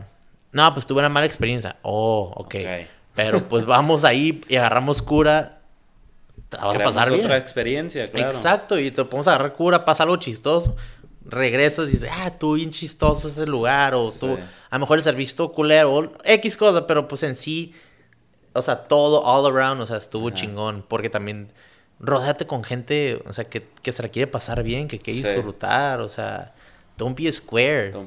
La neta, la mayoría, hay, hay, mucha gente que, que no quiere salir a explorar por, porque que se les importa el que irán, o que va a haber, va a estar fulanita de tal ahí, o, o que no sé, que le les contaron que estaba culero, pero es como que ve tú primero. Ve tú, ajá, vívelo, o sea, experience life, ¿no? Hay algo que, que, siempre recuerdo de Anthony Bourdain, no sé si lo, lo, lo, seguías, este, Rest in Peace, pero hay un quote bien chingón que habla de, de que vayas a la esquina del café ese que está vacío, o, o ve a los tacos que no hay nadie y ve tú solo a probarlo. O sea, que no te cuente la gente, ve tú a experimentar todo para que ya digas tú, ok, está chingón este lugar, ok, no me gustó, ok, está culero. Ya haces tu review, pero, pero pues gente es Lolo, se va a Yelp, ¿no? O se va a los reviews de lo que sea y es como que ya como que ellos les entra así en la, mente de que, ok, este lugar no, no está chingón. Sí. No voy a ir. De que ellos dijeron que no, entonces no voy a ir. Pero como quizás a ti te gusta, a lo mejor ellos tuvieron una experiencia culera, te están contando pues, su momento, ¿no? Pero igual ibas tú y te va a gustar. Y regresar, tie, back para lo que estamos hablando de la chamba, pues, o sea, la gente que tiene 9 to 5 y, ah, es que ya llevo ahí 10 años. ¿Y qué? Si no estás feliz, ¿por qué estás ahí? O sea, explora otro lugar. A lo mejor toma unas clases, no sé, cuando, cuando acabas la chamba en, tu tiempo libre. No, que pues tengo que ir mis hijos y tengo que hacerles de comer o de cenar. Ok, eso es esa hora que a lo mejor me cuentas que ves tu show en Netflix ponte a ver en YouTube una clase, escribe notas y de ahí te vas yendo pues a otro ladito. Pues, o sea, por ejemplo, pues tú que, que, estás en tu chamba, que me estabas diciendo ahorita que ahorita, ahorita estás trabajando en el, en el zoológico, En el zoológico, ajá. Y luego estás tocando batería, estás haciendo correr. O sea, hay muchas cosas que uno, el, el, ser humano se da cuenta y dices, güey, puedo hacer un chingo de cosas a la vez. Puedo vivir hasta tres, cuatro diferentes vidas pero pues la gente está muy, muy cómoda. Está muy cómoda. Entonces no eres, no eres cómodo, o sea, aunque el vato te, te pega en el ego, dile a tu homie, hey, no estoy cómodo, No estoy cómodo, estoy disfrutando. Un poquito cómodo de vez en cuando, los fines de semana, pero pues es como que...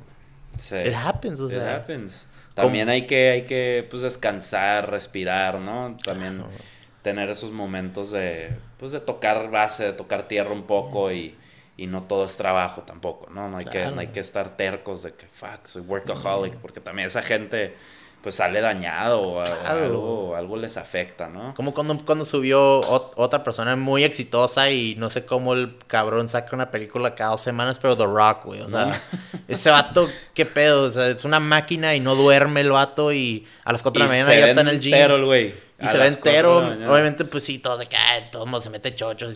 pero el vato está lleva, lleva entrenando, yo creo que más de 20, 25 años sin parar. Y aparte, o sea, el, el, es que iba, iba a recordar el momento que subió ese post que estaba comiendo su cheat meal. Sí. que todo el mundo dijo, güey, ¿qué pego el meal de The Rock? Que son como una pizza y donas y no sé qué. Y es como que, güey, también hasta The Rock puede comer eso. Claro. No, necesariamente el vato es todo pinche aburrido de que nada de junk food, o sea, tiene, tiene un día que se va a ir con todo, pues, y así es como en la vida, pues, o sea, you gotta reward yourself, o sea, para seguir adelante. Mucha gente que vive muy estricto, como dices, y la neta, eso, eso te va a quebrar. Te va a quebrar, Claro. bien cabrón. Sí, sí, sí. Y hablando pues de eso de, de pues, salud mental y todo eso cuando tú obviamente tocas batería Ajá. y tienes tu chamba, pues aparte de correr, ¿qué, qué otras cosas te gusta hacer como que para balancear, como para encontrarte es- con esa salud mental? Me encanta eh, pues, hacer ejercicio. Aparte de correr, me encanta hacer ejercicio. Eh, me encanta hikes. Ahorita que dijiste hikes, ¿no? Es- Oh, descubrir hikes nuevos eh, me, me encanta. Eh, y tengo una, un hobby nuevo que es andar en barquitos, ¿no? Ah, andar en barco, andar en el agua, eh, salirme un rato. Me he salido solo eh, y me pongo un podcast o llevo un libro y me desconecto. O sea, estoy así tirado en el agua y no hay cosa más eh, relajante que estar así solo también a veces. Eh, por eso correr me gusta, porque es un, es un deporte que solitario. Eh, lo único que estás, pues a lo mejor te pones música y, y nomás estás pensando en ti, en, en, en a lo mejor cómo te fue ese día, o a lo mejor estás frustrado por cualquier razón, o planeando cosas nuevas, ¿no? Simón. Pero es un momento de que yo uso para meditar, para pensar en, en cosas a futuro, proyectos, a lo mejor también me estreso de algo y es mi momento así para sudarlo y, y Ah, quitarme el estrés. Entonces, eh, creo que de ahí también me identificaba mucho pues contigo, que te, que te notaba bien engranado en la corrida y Sí. que madre, es que perro. Y yo me acuerdo, es que tengo muy presente ese día que, que tuviste el accidente porque iba corriendo y dije, no mames, pues ya estamos pasando Balboa, güey, ya estamos por terminar este pobre gato colapsado, güey. O sea, ¿me viste? Yo te vi, o sea, yo vi la ambulancia No mames. y estaba pues ahí el, este, el gentillo y... O sea, ¿tú ya habías acabado el medio maratón? No, yo ya estaba por terminar. Fue, según yo fue como por Balboa, ¿no? Fue, ¿Dónde fue subiendo la Washington Street. Sí, ahí y fue la milla como 10. Sí, sí, ahí fue. O sea, y tú me pasaste. ahí yo pasé la ambulancia y yo vi que estaban subiendo a alguien a la camilla y dije, no mames, pobre vato. Me acuerdo pensando, fuck, güey, porque hacía calor ese día. sí sí, güey, estaba bien húmedo. Estaba bien heavy el calor, güey, Sí, estaba güey. bien húmedo. Yo me acuerdo, terminé la Washington. y No. Dije, no mames, a- yo pensé que iba a colapsar. Era mi primer medio maratón, güey. Sí, está bien cabrón esa subida. Esa subida está mortal, y lo güey. más, lo más cabrón todo es que me dijo mi hermano hace como una semana antes, me dijo, ¿ya checaste la subida? Y yo de que, sí, pu- pura madre la chequé. Y de que, güey, es como la subida aquí en la recta. Y el vato de que no, güey, es más, es más gradual y cada vez que vas acercándote más a la subida, o Se sea, al tope, más, ¿no? más, se, más se hace empinada. Y yo como Sí. que, ah, todo bien. Yo de pinche necio, ¿no? Me valió madre. Sí. Y también, pues no sé si te escuchaste en la historia o te, sí te conté, ¿no? Que pues me dio diarrea antes Sí. de... Entonces pues ya estaba deshidratado y todavía yo de... "Eh, No va a pasar a nada. y armar, yo soy el sí. chingón y el ego, pues el ego got in the way también Sí. y... Pues sí. Entonces, pues yo también traía un tiempo, o sea, traía un tiempazo y estaba corriendo más rápido de lo normal. Entonces mi corazón también estaba, Estaba, tu, tu, tu, sí. estaba como a 180, 185 beats per minute No mames, estoy- por 45 minutos. Ibas en- ¿Cuál era tu pace? ¿No te acuerdas? Al principio empecé como 4.15, 4.20 al kilómetro. Mames, ibas en putiza, Sí, güey, mi compa el Kike, shout out, el, que es el, obviamente de los más, de los más fits del grupo y que, que ha corrido maratones y medios maratones, se me quedaba viendo así como que, ¿qué pedo, güey, Dani? Bájale, traes, pero te voy a seguir, a ver hasta cuándo acabas, ¿no? Sí. O si vas a seguirle tanto. Y corrí así como, híjole, yo creo que unas 6, 7 millas, y luego ya vi la subida y dije, oh, fuck, y empecé a bajar el paso. Sí. Pero ya cuando empecé a bajar el paso, pues seguía trotando de alguna manera más rápido. Ajá. Y ya cuando se aplanó empecé a ver borroso y... Y, o sea, sí me estaba tomando los goo, los gels, gels, el- ¿no? con los Gatorades ahí que pasaban, pero no fue suficiente para hidratarme porque mi cuerpo ya, era, pues, estaba sobrecalentando toda la Sí. máquina como un carro, pues, de subida. Hasta me han dicho gente, güey, hasta el carro se siente que, uh, Sí. como que, como que se carga en el, o sea, se recarga el, el motor. Y, pues sí, o sea, se empezó a aplanar y empecé a ver borroso y empecé a derecha izquierda y pum, así me- como que me fui a dormir. Y me levanté y ya estaba en el hospital. Pero tú loco. y tú cuando viste, ya me estaban metiendo al, al- A la ambulancia. a la ambulancia. Digo, no, no alcancé a ver tu cara, ¿no? Yo me acuerdo, más vi a la persona y lo estaban metiendo porque sí, era se escuchaba, ¿no? De que dehydrated y, y escuchaba a la gente, se, se juntó mucha gente. Entonces dije, fuck, güey, qué mal pedo. O sea, yo también en shock porque dije, no mames. Pero todavía no había visto que era, que era yo. No. Más visto era una persona. Que... No, yo me acuerdo fue horas ya que terminé el Robbie me dijo, no mames, un compas acá, Sí. lo, lo acá no terminó, se colapsó, eh, golpe de calor, y dije, a la. Y mucha gente pensó que me desmayé y luego me levanté y corrí, terminé la carrera. No, no eso otros, sí. Otros dijeron Sí. que cuando que, que ya había llegado, que, que, que me desmayé, pero que, que todo En bien. la meta, y ¿no? yo ya les conté la historia y todo así, que no mames, güey, qué pedo. Pero, pues lo más increíble de todo también es que de esa carrera creo que hubo, nos, me mandaron una carta y me dijeron que hubo, me, le llamaron a mis papás, mi hermano, que hubo creo que siete colapsados en la carrera. Porque es algo muy común en, en medios Sí. maratones y maratones que la gente no, no se cuida, no toma, no se hidrata bien y en, en climas así, pues les pasa, ¿no? Sí. Eh, pero yo fui el séptimo, el séptimo o el sexto de, to- de, los, De de, los siete. A la- O sea, yo fui el último que se enteraron que me colapsé, güey. De que a todos los encontraron y se identificaron con el bib number y luego Sí. yo fui el último como que, oh, Daniel Cuadras, así como... Entonces, pues ahí en el hospital, pues la, la carrera, pues nada, pues mensa y pues buena onda también. Me llegaron con, me dieron una mochila, me dieron una camisa, me dieron Oh. la medalla, me dieron este, una gorra, me dieron un, un vaso y me dieron una carta de todos los CEOs de la, del medio maratón y todos los que organizaron el evento. Así como la organización así Sí. de, de, de conciertos, pues obviamente en una carrera así también se, se planifica. Sí. Y todo el mundo de que escribiendo mensajes, hope you feel better and you come next year. Y así en el hospital leyendo esa madre, que a la madre. O sea, sí fue pues un tema, o sea, Sí. qué fregón que, que qué chingón que, que estuvo ese detalle de parte de parte del equipo Sí, sí, sí. De, de esa tensión, ¿no? Sí, y al mismo Eh. tiempo pues tú firmas el, un waiver de, o sea, you're Claro, at your own you're risk. liable, ajá. Tu propio, ajá, un li- liability, Liability. release de que a tu propio riesgo tú estás corriendo esta carrera, nadie te está forzando, entonces también ahí ellos no, no es como que No tienen- les puedo echar la por- culpa, ¿sabes? Claro. Sí, o sea, pero entonces, pues sí, de, de buen, de buen pedo y también cuando leí esa carta, y yo desde, pues que estaba en el hospital tripeando desde domingo a jueves, yo decía, güey, si alguna vez puedo regresar a correr y me dicen que si puedo volver a trotar o caminar bien y todo, puedo terminarla. Claro. Y fue cuando, pues, esos tres meses en la casa, de que caminando cinco kilómetros, regresando, eh, ya me dijeron que mi hígado estaba bien, fue cuando me preparé ocho meses. Ok. Y no sé si viste ya ese post que Sí. fue en marzo 27 que hice la, el medio maratón. ¿Hiciste el me- sí. Sí, lo hice. Todos de que, güey, nomás con que lo acabaras, güey, estás bien. Lo hice en unos 50. Pero me Ah, acuerdo que. perro, ok. Me acuerdo que hice la, la subidita, la Washington, y pues. ¿Fue la así, misma ruta? Todo, güey. Todo igual. Todo. O sea, reviviste. Pinche reviviste PTSD, güey. Te lo Fuck, juro, güey. Estaba corriendo y, y mi compa, el Kike, me acompañó toda la carrera. A mi paso. Sí. Y me decía, ¿cómo estás? ¿Cómo te sientes? Si iba, si iba enfrente, si iba atrás. Entonces, como que me seguía. Sí. Y yo a mi paso y, y decía, güey, aquí me sentía bien, y aquí a la madre, aquí decía, aquí ya empecé a sentir bien culero. Sí. Y güey, llegamos al tope y literal, donde me, yo me desmayé, se estaba desmayando otra persona, güey. No mames. Y llegué y el vato ya lo tenían, o sea, como que le estaban echando aire y nomás llegué y, man, man, stay hard, de que, you got this. Y me dice mi compa, el Kike, de que, güey, ahí, ahí estabas tú hace ocho meses, cabrón. Y yo de que, lo volteaba a ver y, not today, man. Sí, not today, Hay que seguir corriendo, güey, Sí. corriendo. Y ya, pues, de bajadita, me dice, ya, es pura bajada, güey. Sí, ya. Y ahí ya me pues, puse bien emocional y, pues, en la, en la pura esquina, güey, donde vuel- das vuelta a la izquierda, donde ya se ve, se ve el finish line, ahí ya empecé a llorar, güey, y todas las emociones de que, Eh, pues, eso es lo que quería ver, güey, quería ver el, el- El quería ver la line, ¿no? meta, güey. Y en la pura esquina estaba mi papá, mi hermano, y les doy un high five y sale el vato que nos tomó una foto. Qué perro. Nah, güey, fue una experiencia así de que. O sea, les digo a todo mundo si tienen unos demonios que la neta de miedo o de algo que se quedaron con la espinita, güey, que no lo hicieron, háganlo porque.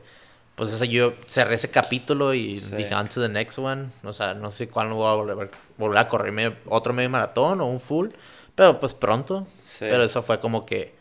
Esa era el ese primero. Fue, ese fue ya, ahora sí, el, el stepping stone, ¿no? Sí. De que ya lo logré. Y mi coach Next. de, el coach el del Roberto, el me- que vi que cuando completó su primer full en Chicago, No, vi el tiempazo que hizo, güey. Y le dije, güey, pásate el número de tu coach de correr, por favor. Güey, pues es de Costa Rica, se llama Sebastián Castro, tiene su Instagram.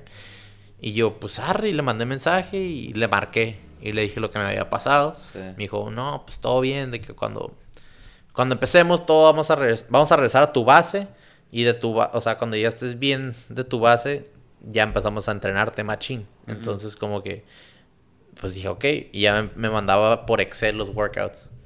Y ya me decía cómo te sentiste y, y le mandaba voice notes y, y pues sí, poco a poquito el vato de que me empezó a formar y, y nada, te se lo agradezco un chingo porque pues ya aprendí a correr a diferentes zonas.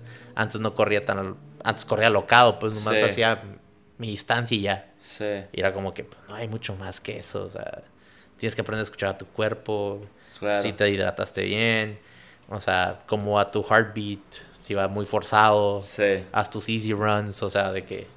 No, es toda una ciencia detrás sí. del correr. Hay mucha gente que nomás corre por correr, pero... Pero tiene su chiste, ¿no? Tiene Sí, su proceso y, y el crecimiento también detrás de, de lo que es. Sí, mi mamá Correr. también bien asustada porque cuando le dije, hey, quiero, quiero terminar esa carrera, quiero hacerle, me dice, ¿estás loco? ¿Vas a volver a correr? Y yo, pues sí, la neta me encanta, o sea, Sí. aunque casi, casi me muero haciéndolo, si realmente me gusta y me apasiona, ¿por qué no lo voy a seguir haciendo? Why not? Claro. Mucha gente tiene ese miedo ya y se queda, no, no lo voy a hacer porque casi me muero. Sí. Y lo deja. Y pues se queda con esa trau- ese trauma Ese estancado. trauma, ¿no? Y nos, no lo rompen, pues. Ajá. Y cuando yo acabé la- el medio maratón, me dice, me dice el, el Sebastián, el coach, me dice, no, ya, ya venciste lo que le decimos el dragón en, en las carreras. Ajá. Es el dragón grande de que ese miedo y pues a lo que sigue y no sé qué. Yo como que, ay, pinche dragón. acá", Pinche como que dragón, ya metí al club acá de los dragones. Y chamarra y sí, todo. sí, sí, un pinche dragón vencido. acá en tatuaje acá, verde y todo. Que güey, que pues me dijo vencí al dragón. Sí. Nah, pero pues sí, es de- pues como te digo, de, de se trata la vida, del disfrutar y pues aprender a dar lecciones, ¿no? Y, Sí. y me imagino que tú, o sea, haciendo esto de tocar la batería, pues sí te encuentras a ti mismo, lo disfrutas, pero obviamente dices, o sea, no voy a hacer esto toda mi vida o nomás dedicarme a eso, también voy a aprender de otros de otras cosas, de, De otras otras cosas. herramientas y vas a, a empezar a balancear y malabarear pues tu, tu vida entre todo esto, ¿no? Sí. Y en- entonces este, estuviste sin, em- hace hace como cinco años empezaste como que planificar como que eventos y todo eso. Sí, pasó. eh, estuve. ¿Dónde, ¿Dónde empezó esto? Em- Estuve el año 2019. eh, empecé un proyecto con una socia mía.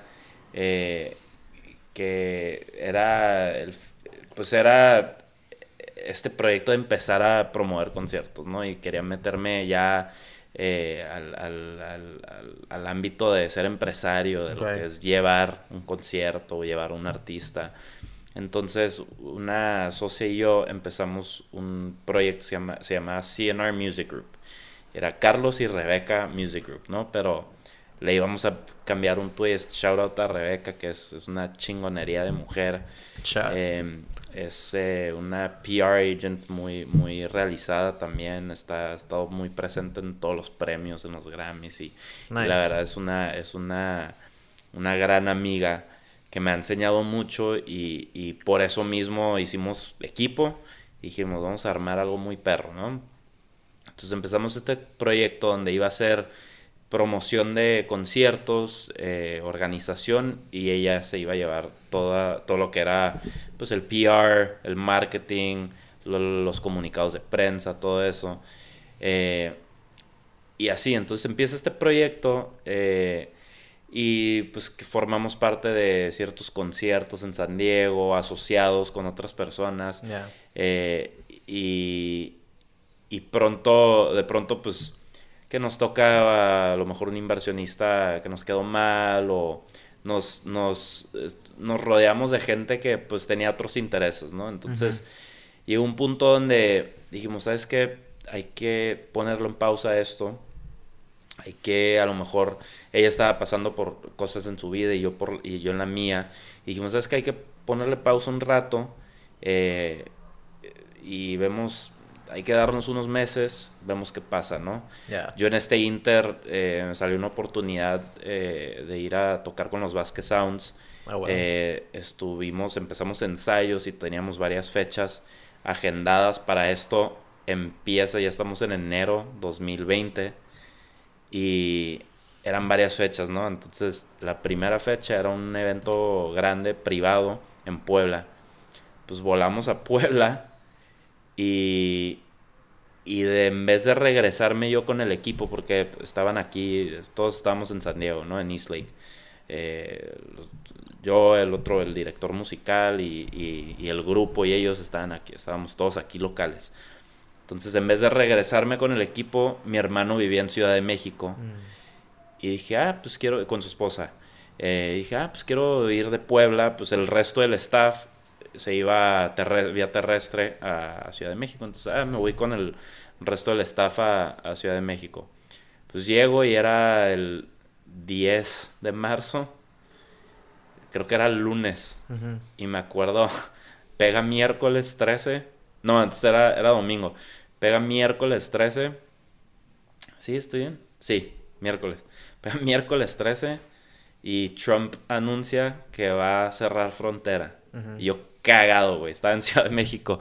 Y para este entonces creo que todos estábamos de que, bueno, nada, de que estamos, we're good, ¿no? Esto se va a quedar allá. No, man. Pues no mames, cerran pues, todo, ¿no? Entonces dije, no mames, ¿qué voy a hacer? Pues me tengo que regresar. Le dije a mi carnal, güey, pues ya, me voy a regresar. Y eh, me regreso y pues ya, pues sabemos lo que pasó. Pero si regresaste todo bien, todo Regresé, sí, regresé, gracias a Dios pude entrar, todo bien, all good. Eh, pero entonces ya supimos qué pasó pues, los próximos dos años. Eh, se frenó todo este proyecto que quería desarrollar de eventos, pues se, se completamente se frenó. Eh, y dije, pues bueno, está bien, a ver qué, qué, qué, qué procede, a ver qué vamos a hacer. Em, fast forward, eh, nos adelantamos a, a este año, a enero, que dije, fue, fue enero, pero realmente empezó como a, cosecharse otra vez en diciembre, ¿no? Que dije, me quiero meter, ya, o sea, ya como que ya estamos relajados un poquito, ya todo se está abriendo otra vez, creo que vamos ya por buen camino. Eh, pues quiero realizar lo de los eventos otra vez, quiero meterme a hacer esto 100% solo, no quiero hacerlo con socios, no quiero hacerlo con inversionistas, quiero realizar este proyecto solo eh, con mi fuerza, con mi, con mi, pues, con mi creatividad y cosecharlo en algo que, que sé que nació 100% de mí. Entonces, si algo pasa malo, pues fue, fue, culpa mía, ¿no? No le debo a nadie, no hay, no hay a lo mejor socios que quedemos mal o lo que sea. Entonces nace este mismo concepto de, de agencia y de, de proyecto de, organización de eventos, más eh, metiéndome al, lifestyle y queriendo crear este concepto cultural y, algo que pueda unir a gente. Le cambio el nombre a Deep Culture. Mm. Y es donde nace la marca Deep Culture, que fue realmente todo, pues salió con esa, con esa misma eh, con ese mismo hambre de, traer eventos, de crear un estilo de vida y, y no hacer una comunidad de gente que le gusta el arte, le gusta la música, le gusta, le gusta eh, el video, la fotografía. y de ahí nace este concepto eh, nuevo que ahora se llama Deep Culture. Ah, bueno. Sí. Y obviamente pues hiciste eso como que ya para que tú 100% pues take everything, all you, y al mismo tiempo, pues si, si hay alguna culpa, pues soy yo. Sí, soy yo. O sea, si algo, si algo malo haya pasado, si algo no, si una expectativa no se cumplió, pues fue culpa mía, ¿no? Fui yo. Eh, eh, sí, o sea, quise, quise realmente eh, hacerlo como un proyecto 100% eh, original, 100% crudo, con ese fin de, bueno, las ganas, o sea, el que tiene que trabajar para que esto crezca soy yo.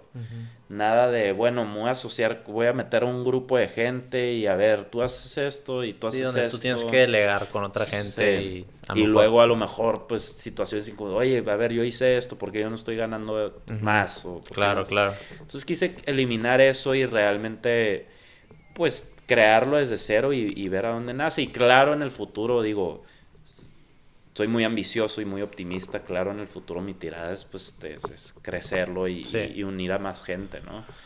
Ay, Eh. pues son lecciones de la vida, ¿no? Lecciones también de trabajo, lecciones del- de lo que estás haciendo y se va aprendiendo poco a poquito qué te gusta, qué no te gusta, con qué personas puedes trabajar, con qué personas no puedes chambear, Ajá. diferentes personalidades, porque al final de la hora, o sea, al crear tú un proyecto como en la chamba, en un 9 to 5, o sea, también va a haber gente que no, va a haber personalidades que no, no quieres chambear, pero de alguna manera tienes que adaptarte, ¿no? Así es. Entonces, pues, en este proyecto que vas empezando, pues poco a poquito vas a empezar a refinar algunas cosas, ajustes que, que te van, te fueron enseñando al principio de, de estos proyectos que empezaste, ¿no? Como Claro. planear. Entonces, pues, de eso se trata. O sea, hay, hay veces que se cometen errores y it happened. O sea, Sí. no, la gente no es perfecta.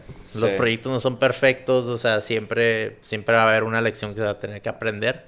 Y Claro. pues es la manera que tú, cómo te sales, sobresales de eso, ¿no? Sí. Y si hay otras personas que se quedaron, pues, no sé, resentidas o, o no cómodas, pues también ellos aprenden, ah, ok, yo no voy a trabajar con esa Sí. persona, yo voy a hacer lo mío, ¿no? A mi Ajá. manera. Pero pues, it's all fair game. O sea, Claro. Y siempre va a haber dos lados de la moneda y, o sea, historias y no, pues eso hizo y yo hice esto y, ok, let's agree to disagree Ajá. and move on y a seguir adelante. Y Deep Culture, ¿cómo, cómo, empezó, cómo, cómo surgió ese nombre? Nomás te pusiste acá un Me poquito, puse acá. echaste un chorrillo y dices Sí. Deep Culture, bro. deep, acá, Let's get deep, deep, let's get deep. No, eh, nació porque la, la palabra culture lo dice todo, ¿no? Yo quise crear una comunidad, una cultura Ah, wow. donde todos, eh, donde todos tenemos un interés común, ¿no? Ok. Es, es- es el arte, la música, es crear. Eh, de ahí nació ese lado de, de- de lo cultural. Eh, y si algo he aprendido en, en mi trayectoria, en mi vida de músico, es algo que me alegra mucho y algo que me alimenta mucho es, es platicar con gente que va a algún show, ¿no? Donde me he presentado. O, o a veces he tocado en un bar chiquito, en un coffee shop y veo, pues estoy, estoy consciente de la gente que está alrededor y en un bar a lo mejor ves a alguien sentado solo y está pisteando, pero está escuchando música. Y sea la situación que esté viviendo esa persona en casa, en su vida personal, a lo mejor está teniendo un pésimo día, Sí, sí, sí. a lo mejor de... Está ahogando sus penas. Entonces, claro, que sí. Tuvo una ¿no? dis- discusión con su esposa y se fue a tomar un break a echar una Sí, chévere. su trabajo, de- regresamos a lo mismo, a lo mejor no disfruta su trabajo, está estresado, está frustrado, entonces se va a ir a, a echar un drink, un cigarrito, lo que sea, ¿no? A pesar de cualquier situación que esa persona esté viviendo, va a un bar, escucha música en vivo o escucha música y ese momento lo alegra. Claro. Escuchar una canción lo alegra, se pone a cantar. O a lo mejor está escuchando una canción de desamor, pero la canta todo pulmón porque pues, eso... Se relaciona, eso se, se relaciona, identifica. ¿no? Se identifica. Entonces, por eso, por eso el, el culture, por eso el crear esa cultura, esa comunidad huevo. eh, y hacerlo de una manera muy deep. No, Entonces, pues- es play on words, ¿no? No, tiene sentido. Eh, y y de, ahí, de ahí nació, de ahí nació el concepto. eh, no, estoy, no, no creo que estoy reinventando nada. Eh, creo que hay mucha gente y muchas marcas que, que promueven lo mismo. Claro. Esto, por ejemplo, Coachella, que es un estilo de vida. La gente cada año va a Coachella y se va a perder, ¿no? Se va a ir a desconectar y vas y, y Se va a disfrazar. Se va a o- disfrazar. O se va realmente a enseñar su identidad, que Sí. realmente se siente cómoda, que no puede ir a la chamba y disfrazado así. Claro. Porque si no te van a decir que pedo este loco o esta loca o, Claro. o como te identifiques. O Sí. sea, en Coachella nadie te dice nada, tú te sientes tú mismo. Que es lo más libre. increíble, ¿no? Sí. Y, y, y sí, y, y simplemente quise agregar y sumarme a, a ese, a, eso, ¿no? A ese, a ese como estilo de vida, de estar libre, de ser libre, de no, no tener, no, no, no hay bordes, no hay límite, no hay, no hay nadie que te diga, no, no, no hagas eso, o sea, de ahí nació ese concepto eh, y, y ahorita pues lo seguimos cosechando, lo seguimos puliendo. Ah. Pero gracias a Dios hemos, digo, lo poco que llevamos de este año, que ya vamos, ya llevamos medio año, ¿no? Del 2022, pero eh, se han desarrollado varios proyectos, eventos Ah, eh, wow. muy padres que, que el primer evento que tuve, creo que estuviste presente, Sí. eh, est- estaba muy nervioso porque no sabía cómo iba a ser, no sabía no se iba cómo no sabía cómo iba a salir, ¿no? Y e invité a mucho in- invité a pues mucha gente que fue, pues claro, eran eran amigos, eh, todos querían ir a apoyar, Claro. querían ir a escuchar a, a, a mus- a DJs locales, Sí. al Currents, al Jesus, shout out, eh, chingonería de, de, de DJs y, y unos amigazos. eh, pero, no mames, la energía que se vivió en ese evento, yo me puse muy, muy emotivo porque Claro. fue, fue el primer evento y fue un éxito.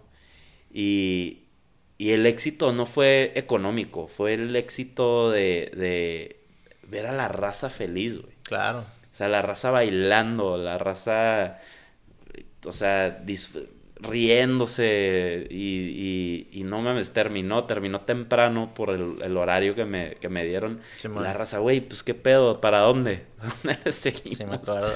Pero, pero fue, fue un evento muy, muy chingón y, y de ahí pues simplemente queriendo crecerlo y, y desarrollarlo. No, yo me acuerdo que a ti también que andabas bien, bien, bien prendido con la cámara y andabas grabando cada, cada momento y tomando Sí. fotos, pues de eso se trata, ¿no? Tú, Sí. aparte que te gusta también tomar, tomar fotos y tomar video y, y saber, o sea, realmente cómo, pues contar una historia detrás de una cámara y así, eh, pues también estabas haciendo este evento. Sí. Entonces, eh, pues yo me acuerdo que era antes de la carrera del medio maratón mía, entonces Sí. no estaba pisteando tanto, creo que me tomé como dos cheves y de hecho le di a raite a unas amigas de ahí para traérmelas, eh, para traerlas a Tijuana porque necesitaban raite. Pero pues todo bien perro, todas di- las distintas comunidades que vinieron, o sea, había raza de Tijuana, había raza de Chula Vista, Sí. había raza de San Diego y pues todos ahí pues se conocen entre, entre algunos y al mismo tiempo como que esa dinámica y ese como que esa relación que todos empezaron a identificar y ah, pues está perro, está tocando aquí Lali, está tocando el Sí. Jesus. También creo que vino un, un, un DJ de Mexicali, ¿no? Sí, vino el, el, El- el Saint George, el Jordi. A huevo. Shaura también es eh, muy bueno, ambientó Sí. mucha gente. Y, Y- otra DJ Azrael de, de San Diego. Ah, sí, cierto, sí me acuerdo. Eh, fueron cuatro que, que Sí. pusimos en el lineup y, y no mames, o sea, Sí. cada quien. No, estuvo bien perro porque también, de hecho, pues uno de mis primeros fans que yo no conocía que me mandó mensaje del Workit fue el, fue el Mario Cortés, el video con huevos, y ahí me lo encontré y ahí cotorré con él por primera vez. Así lo había visto antes, así como a ti, Sí. pero yo nunca lo había saludado y ahí lo, lo cotorré Y ahí- no, lo conocí y nos hicimos, pues, de alguna manera una amistad y ya Sí. fue por eso lo, lo traje aquí también. Entonces, pues, qué chingón. También te iba a decir que eh, en Tijuana, no sé si has escuchado de los eventos de Green Gods. Claro. O sea, esos vatos están bien chingones y bien movidos alrededor de, de, de aquí de Tijuana, Rosarito, San Diego. Eh, alguna vez que, que, que hasta te invito o, o vayamos a un evento, te, te los presento y Sí. también tú puedes sacarles, pick, pick their brain Sí. y preguntarles, "Oye, ¿cómo, ¿cómo sacas o cómo plane- planean ¿Cómo todo planean esto todo como esto, desde no? cero? Y la son súper vatos, súper down to earth, no son como Sí. que nada mamones, o sea, son súper buen trip, siempre están ahí. No es como que ah, van y recogen la lana Sí, o, y ya todo bien y ya se van, ¿no? Siempre están ahí como tú estuviste en tu primer evento. Sí. Es lo que, lo que siempre, cuando te vi a ti y, y veo todos haciendo sus festivales así, siempre recuerdo como cuando tú haces tu fiesta. Sí. Desafortunadamente es tu fiesta y es tu cumpleaños, pero siento como que es las, eres la persona que menos está disfrutando todo. Sí. Porque quieres que todo el mundo se la esté pasando bien, ¿no? Claro. Entonces es como que es kind of like the same thing como cuando haces tus, fiestas, o sea, en tu casa o los invitas a un antro o algo, pues nunca llegas a disfrutarlo. No, no. Pero ya luego cuando ya llegan todos contigo y güey, estuvo pasado ahí ya como que te Sí, pides a ahí ya te- tranquilizar, ¿no? ya, ya como que estás en paz, ¿no? Sí. Sí, de hecho, mi hermano estaba, estaba, estaba en el evento y yo corriendo que iba para la entrada a ver cómo iba todo, todo, todo lo del boletaje, ¿no? Y, y no haz check-in, ¿no? Pues también me gusta estar, estar ahí presente, Presente. ver cómo, ver cómo va la gente. Claro. Y mi hermano regresaba en chinga y me decía, güey, ya siéntate, cabrón, disfruta, güey. Sí. Pues para esto es. Y yo, Sí. ay, ahí voy, ahí voy, que tengo que atender algo, lo que sea. No, y aparte eres como dices que eres bien hiperactivo desde morro y tocar la batería y también así como jittery, pues aparte más de los nervios, ¿no? Porque era tu primera vez y que querían, querías que se la pasaran bien todos, ¿no? Claro. Hasta la persona que está ahí al lado de la pared decía, hey, muévete acá. Sí, o baila. Disfruta, güey, baila. Sí, sí, sí, güey. Sí. Nah, pero pues qué, qué chingón que, pues, literal tronaste la Cherry en ese primer evento. Sí. Y luego hiciste, creo que fue el segundo tercer evento que fui también ahí, Sí. literal al lado. Que El fue en- Speakeasy, ¿no? En el Speakeasy. Sí. Que también ahí tocó el Alex. y- El Alex, ¿no? Se la rifó. Sí, ¿no? Y, y la neta está, estaba bien perro. Obviamente, como dices tú, hay veces que económicamente no, no quedas tablas, pero el que se la pasen chingón todos, o sea, eso es, that's where it's at, ¿no? That's where it's at, sí. Y creo que pues fue ahí donde, donde ya llegué a conocerte y te dije, hey, qué Sí. pedo, está perro lo que estás haciendo. Y luego ya me contaste de tu próximo evento que ya está, creo que en menos de dos meses ya. ya va Estamos a un mes. Ajá, un mes Estamos a casi. menos de un mes. Estamos al 20, es el, eh, el Ah, cierto, pero no me viernes 26 de agosto. Sí, me dijiste ese evento y dijiste, güey, traigo este evento y ya estoy escuchando tu, escuché tu podcast, qué pedo, y estamos aquí cotorreando. Aquí ¿no? estamos. ¿no? Deja voy al baño rápido. Sí, sí, sí, ta, ta, ta, Iba a decir que Sí, echamos un break, Break. rápido. Este podcast es presentado por Petna. Petna son productos para perros y gatos, casitas tipis donde pueden chilear un ratito, dormirse los gatitos y los perritos. También tienen collares y pecheras hechas de piel y a mano, 100% hechos en México. Si les gustaría comprar uno de estos productos, pueden meterse a petna.com o visitarlos en Fashion Valley. Pero sí, como estábamos hablando, back from the bathroom break. eh, pues sí, que ya llevas, creo que dos, dos ya como que on-set eventos y ahorita está el pase a tu tercero. Va a ser el cuarto. cuarto. Cuarto, Tu- perdón. tuvimos uno antes eh, en el venue donde va a ser este próximo evento. Ah. Para calarlo, para, para ver Sí. qué tal el venue. Estuvo padre. eh, un poquito más chico y, y gente pues también local. Más íntimo, ¿no? más íntimo, pero, pero muy padre, fue ahí en Downtown.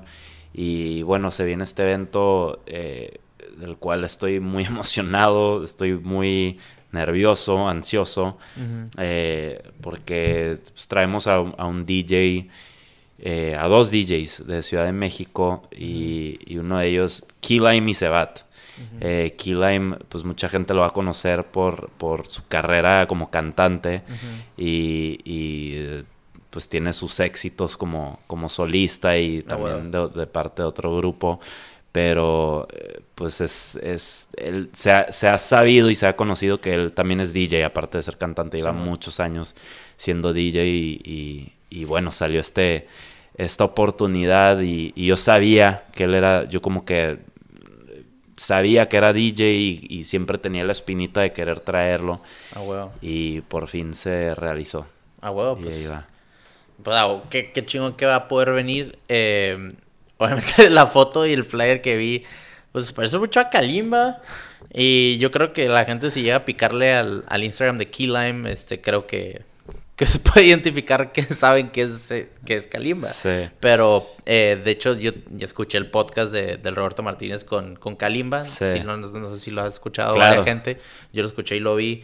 Y pues él ahí también dice que siempre ha querido, siempre ha tocado, de que en, en tornas, pero que como Ajá. que fue su sueño, pues como que entre comillas frustrado, como que siempre quería tocar. Sí. Y, y pues ahorita creo que está tratando de darse, darse a conocer, Sí. darse ese reach. Pero como, como tú en tocar batería querías hacer otro tipo de cosas, me imagino que él dijo, yo nomás no quiero ser cantante. Obviamente sí le dio Claro. muchos frutos y ya todo el mundo lo conoce mundialmente, pero pues tocar, tocar música electrónica y, y lo que he visto ahí en, sus, en su perfil, la apasiona machín y trae Sí. buenos moves y, y pues viene de una familia pues afroamericana y, y de, de cultura pues o sea de groove y Sí. de 70s y dance music y toda esta onda entonces pues va a estar bien chingón porque Sí. imagino que no Va a ser su primera vez tocando en San Diego, ¿no? De DJ Sí, set. Va a ser su primera. De hecho, cuando salió, cuando se dio todo, eh, por fin pudimos eh, concretar todo y llevábamos meses, ¿eh? No, no creas, esto, eh, pues despuesito del primer evento, yo decidí, dije, lo quiero hacer.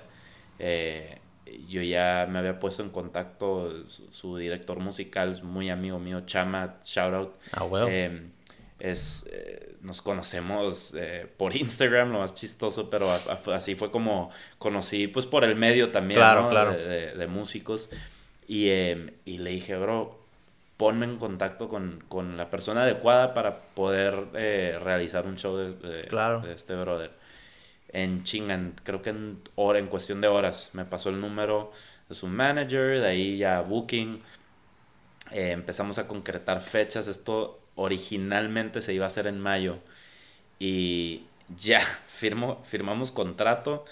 Me habla el día siguiente y me, me, eh, me habla unos días después eh, el booking agent. Ujú. Me dice, Carlos, estoy bien apenado, eh, apenada. eh, tenemos que cambiar la fecha, tenemos un contrato que no nos están dejando eh, eh, romper, tenemos Sí. que estar presentes. Entonces, estoy muy apenada, pero créeme que estamos muy emocionados y entusiasmados por ir. Ah. Entonces, me han expresado muchas veces que, que ellos quieren ir a San Diego, ¿no? Sí, y él chingón. quiere venir a San Diego. que encontraron otra, otra opción, pues, que Sí. todavía están interesados. Y no decir, ay, ya valió esta fecha y pues Ya. ahí nos vemos después de alguna manera u otra en, en un futuro. Sí. Casi, casi hay que, como que nada, ya no estamos interesados. Pero eso que, que dijeron, que en otra fecha hay que moverla. Sí, de Qué que perro. por favor hay que encontrar la solución, hay que encontrar otra fecha, queremos Sí. ir.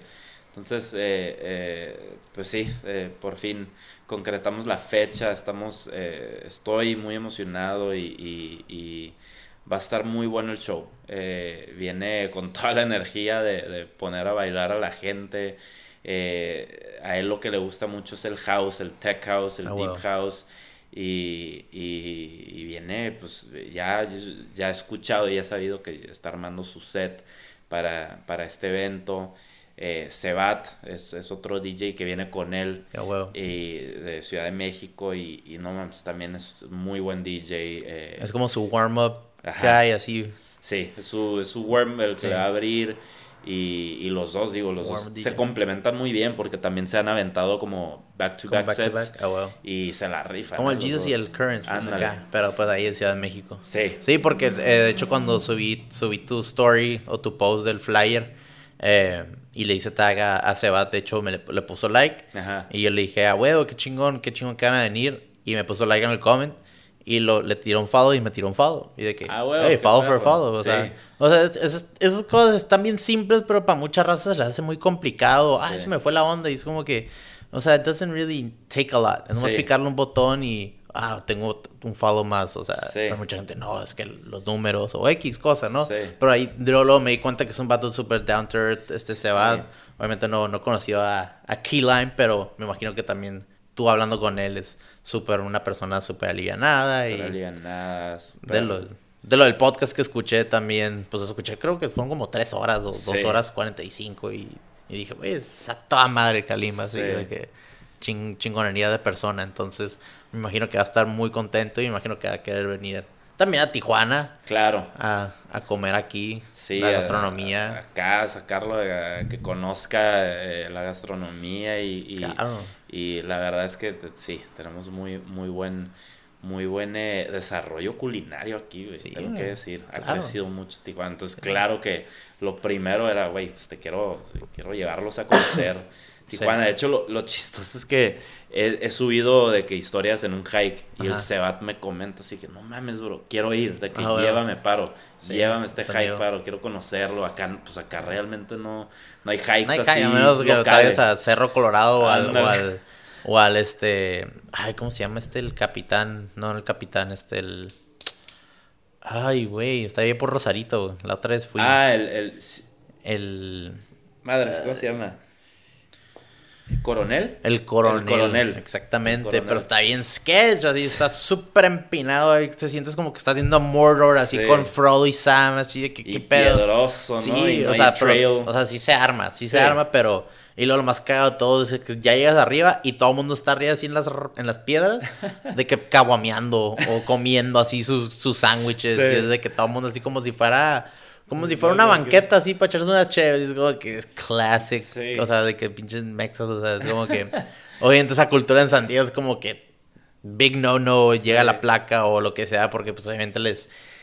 O sea, quieren cuidar el área. Pero en sí, o sea, el comer también tiene una gran vista, pero es un poquito más, pues, menos reglas y menos Menos, sí. reglamento y todo, puedes hacer todo, pero pues sí está súper, de alguna manera, peligroso, se podría decir, ¿no? Sí. Pero, pues sí, como sabemos, o sea, Tijuana no está bonito, bonito de paisajes, pero la gente está bien chingona, bien cálida, la comida es increíble de todo, puedes probar.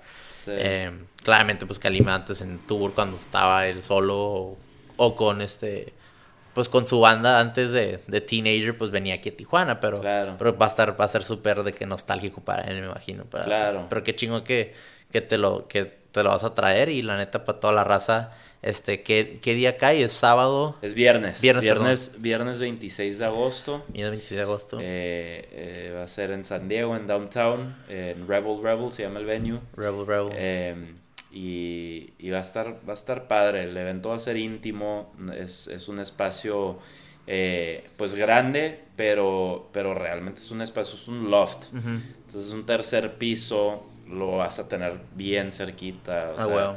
eh, no va a ser así de no mames no lo puedo ver no Sí, lo man. vas a tener aquí enfrente entonces Y para comprar boletos y todo eso, ¿dónde se pueden meter? Se pueden meter eh, ya sea al Instagram de Deep Culture eh, o el website es ticketvita.com. Eh, ahí están los boletos ahorita.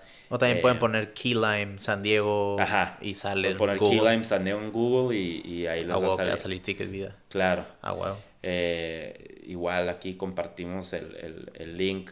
Sí. Pero, pero sí, y, y- y queremos, pues con, con aquí, con el Border Kid Podcast, queremos hacer pues un, un giveaway Claro. eh, de, de dos boletitos eh, y, y, pues merch. Sí, eh, Unos regalitos que, se, Unos regalitos. que caigan con, con pues, los que ganen, ¿no? En ese como Sí. raffle que se podía decir en el giveaway. Sí. Y pues sí, yo sí te dije que desde el principio que jalo y, y yo sé lo que se requiere, pues, o sea, from square one, el Sí. apoyo de la gente y, y pues obviamente ya está creciendo el podcast y la gente que lo escuche pues y los, o lo vea, pues se meta ahí a Instagram y les ponga ahí tag a sus compas y se vaya esparciendo la, la voz, ¿no? Porque Claro. pues, eso se trata de la comunidad y la cultura, pues dentro de...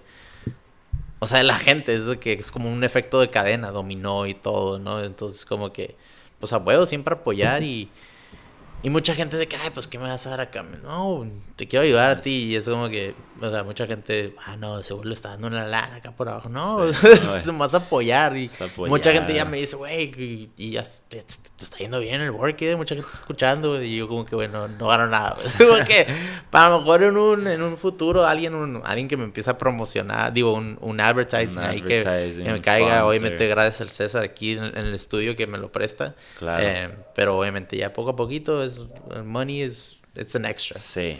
Pero sí. pues el, el poder crear, el poder comunicar esto y comunicar lo, del- lo del evento es de eso Sí. se trata. Y ojalá crear que- esa, como dijimos, esa comunidad también, ese, ese, pues esa cultura de, de, de, pues de la gente local, pero también, pues eventualmente, pues crecerlo, ¿no? Al, Claro. al Border Kid, crecerlo a, al- al- a algo, a rasgos más grandes. local y nacional y internacional. Claro. Que se. Acá pronto vas a hacer tus giras. No del manches. Border eh, pero- Kid. No, neta sí, sí he pensado de que el- pues que pues ya a largo plazo, ¿no? Digo, ah, a lo mejor te para ir a Los Ángeles y llevar ahí todo el kit, Sí. invitar a gente a Los Ángeles o yo irme a otro lugar y ajá, entrevistar a gente. Entrevistar a gente. Pero claro. sí, güey. Y oye, y el- el- está ahí el Rebel Rebel y al lado está el, el bar de kombucha, que es de... Es- que ¿Es de Kobe o es, Es ahí, Kobe. ahí está Kobe? Kobe está en, en- hay varios ya, varias ubicaciones, pero está, está cerquita, está por, por barrio Logan, pero Kobe nos va, nos va a patrocinar el evento. eh, Es uno de los patrocinados, no voy a decir nos va a patro- patrocinar, es, es uno, es un Ah, sponsor que, que quiso entrar desde el primer evento, estuvieron muy presentes y, Nice. y se portaron muy, muy accesibles y quisieron, pues también es una marca relativamente nueva, creo que llevan un año y medio. ¿Y es local de San Diego? Local de San Diego, Ah, sí. huevo. Es eh, muy parecido al kombucha, es hard yerba mate. El yerba mate, pues es ah, un ok. té. Entonces los, cuando fuimos, cuando fui al evento ahí era también de yerba mate, ¿no era de Sí. kombucha?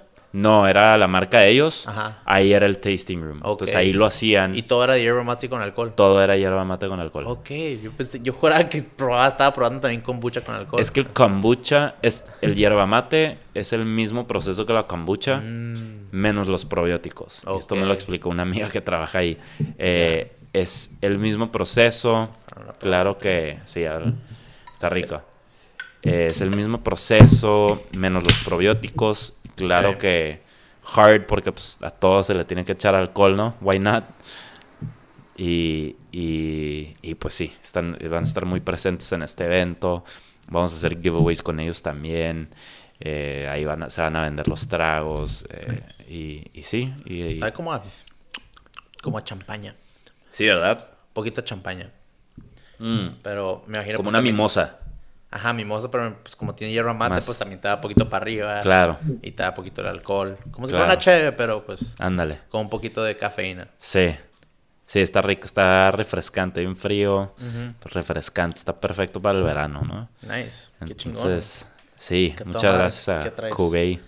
que traes Eh. este evento y ojalá te, te deseo mucho éxito como los otros eventos que has tenido y, y yo sé que pues vas, va a escuchar la raza y, y pues escuchar y ver y de eso se trata, ¿no? Comunicarlo y comunicar y pasar el mensaje. Em, tenía dos preguntas antes de que, que, que se acabara el podcast. Sí, dime. Una, vi unas fotos en Instagram que tenías con, con Quincy Jones. No, Digo, sí. de que cómo, cómo llegaste a, a, a ver a, a- o, o hablar con él, o sea, de que No, este, fuiste de que deep, ¿eh? Porque esas... creo me que fui de- deep culture, Sí, te literal. deep culture. No pun No, pues siempre me encanta, me encanta checar, o sea, la persona que invito. Porque a veces que sí lo veo, pero no. Net- Neta, Instagram es como que, pues es una versión de lo mejor de a- que da de tío que quiere subir posts. Entonces, pues Sí. hay veces que hay fotos que. ¿Cómo, cómo ya está a, a conectar con, con, Con Quincy, Quincy Jones? Jones, qué cagado, me da mucha risa. Eres la... Creo que poca gente me ha preguntado eso porque poca gente ha visto esa foto, pero estuve bien morro, güey. Ese era mi primer año en Musicians Institute. Ok. Y, y en Musicians Institute hay un teatro que es donde hacen los como masterclasses, es donde hacen pues, las presentaciones de músicos muy Ya, conocidos, pesadones. pesados, y ahí hacen sus, sus eh, clínicas o sus, sus, eh, sus pues, QAs, ¿no? Entonces, eh, eran, era como las 5 o 6 de la tarde, güey, y estaba completamente off limits el teatro Ujú. de MI porque había un evento privado. Entonces, un amigo y yo, eh, ya iba- de hecho yo ya iba de salida, creo, ya, ya estaba, estaba en music business ya, pero pues ahí claro que pues, rodeando y, y de metiche. Y, y no sabíamos qué estaba pasando. Entonces un amigo, pero se escuchaba música, ¿no? Dijimos, ¿qué pedo? Entonces nos asomamos por la puerta eh, y estaba lleno el teatro de gente, pero gente como en trajes, en, en vestidos, classy, ¿no? Dijimos, no mames, pues es un evento privadón. Eh, pues a ver, pues nadie nos está diciendo nada, pero pues a ver, sneak in, a ver, a ver qué, de qué trata. Estaba tocando una niña que en su tiempo tenía como 11 años, eh, que es Prodigy de Quincy Jones. Wow. Es- Esta niña la descubrió Quincy Jones, no sé cómo, creo que por YouTube. Es una niña que tocaba piano clásico, pero increíble. Se llama Emily, Emily Beer. Ok. Y ahorita Emily Beer ya es, es compositora, ya, es- ya está, es más grande, obviamente. Sí, sí. Eh, es compositora, pianista y, y sigue siendo muy, eh, pues, muy- Relevante. sí, muy relevante y, y muy acercada a Quincy Jones. Entonces, nosotros para esto estamos entrando y nomás vemos a una morrita de 11 años tocar piano como si no hay, neta, como... Como si llevara 80 años tocando. Ajá, güey. Como un maestro de piano clásico. güey. Simón. Como, madres, pues a ver, nos sentamos y estábamos hasta atrás. güey. Eso ya termina como a los 15 minutos, ya estamos llegando ya eh, hacia el final. y se para la gente y hasta enfrente, güey, se para y está, está ahí, se hace una bolita y gente rodeando a una persona y todos saludando y despidiéndose, ya, se iban de salida. Entonces nos fuimos acercando y nos dimos cuenta que era Quincy Jones, güey, era un evento que Quincy Jones hizo en MI como un showcase de esta niña. Mm. Dijo, vamos a presentar a esta niña, que la gente escuche el nuevo material que está sacando. Ahí estaban los papás de la Emily Beer y y en eso, pues un amigo y yo dijimos, güey, pues fuck it, vamos por una foto, nadie nos está diciendo nada, somos estudiantes, que, o sea, ¿qué nos van a decir? Simón. Entonces nos acercamos y sin ninguna dificultad, ¿eh? o sea, estamos ya a tres personas de él, todos iban de traje, menos nosotros. Pues sí, los únicos nomás- morros así de lurkers jeans, acá. sí, güey. Entonces en eso nos ve y su seguridad como que se pone hacia el pendiente y, y le dice, eh, no, we're good, que pásenle. Y Pero ¿quién, le digo, quién se tomó la iniciativa de hacerlo? yo estaba Wow. con un amigo y mi amigo de que, güey, pues, tengo ¿qué- que hacerlo. qué onda?" Sí, le dije, güey, pues it's now or never. Simón. Quincy fucking Jones. Y se pues, la foto se veía viejito, pues ya. Sí, sí, ya está. Sí, y no leyenda. manches, sí, claro. Entonces le doy mi cel, güey, y le digo, güey, grab a picture mínimo saludándolo, güey. Sí. Estaba sentado para empezarlo porque no, pues, no, no se quería parar, podían la tanto, gente sí, lo sí. estaba saludando así, él sentado. Y, y en eso me dice, take a seat, young man. Y le digo, fuck, güey, estoy con Quincy Ah, Jones", bueno. está bien emocionado, güey. Y en eso me dice, what's your name? Y ya le digo, Carlos Beltran, nice to meet you. I just have to say I'm a A big huge fan, fan, sí. huge fan. Y me dice, Carlos, uh, do you go here? Y yo, yeah, I'm a student here, it's my first year. Eh, y me dice, the only thing I'm going to say to you is don't let people limit your creativity. Y dije, fuck. okay." me dice, that's all you need to hear from me. Y me hace un fist bump, que la foto estamos en medio fist bump y yo sonriéndole a mi compa, me da el fist bump y me paro y luego mi compa ahí de que también la foto, ¿no? Fue un momento muy real y que siempre voy a recordar. por Ah, bueno, qué Muy perro. Sí. Y pues para la gente que no sabe quién es Quincy Jones, a lo mejor está buscándolo, pues es, es el, del, el de las rolas. No sabía que se llamaba así, la Soul Bossa Nova, Sí. que es en varias movies ha salido de Sí. como el chiflido de... Sí. Austin Powers, ¿no? Ándale, sí, cierto. Powers. Sí, pero ajá, ya en varias movies. Esa es Sí. una, una reliquia, ¿no? De, de pues una orquesta chingonería Sí. de, de, de persona. Pero qué perro, o sea, qué perro que, que salió esa historia de esa foto porque Sí, dije, güey. ¿Quincy Jones?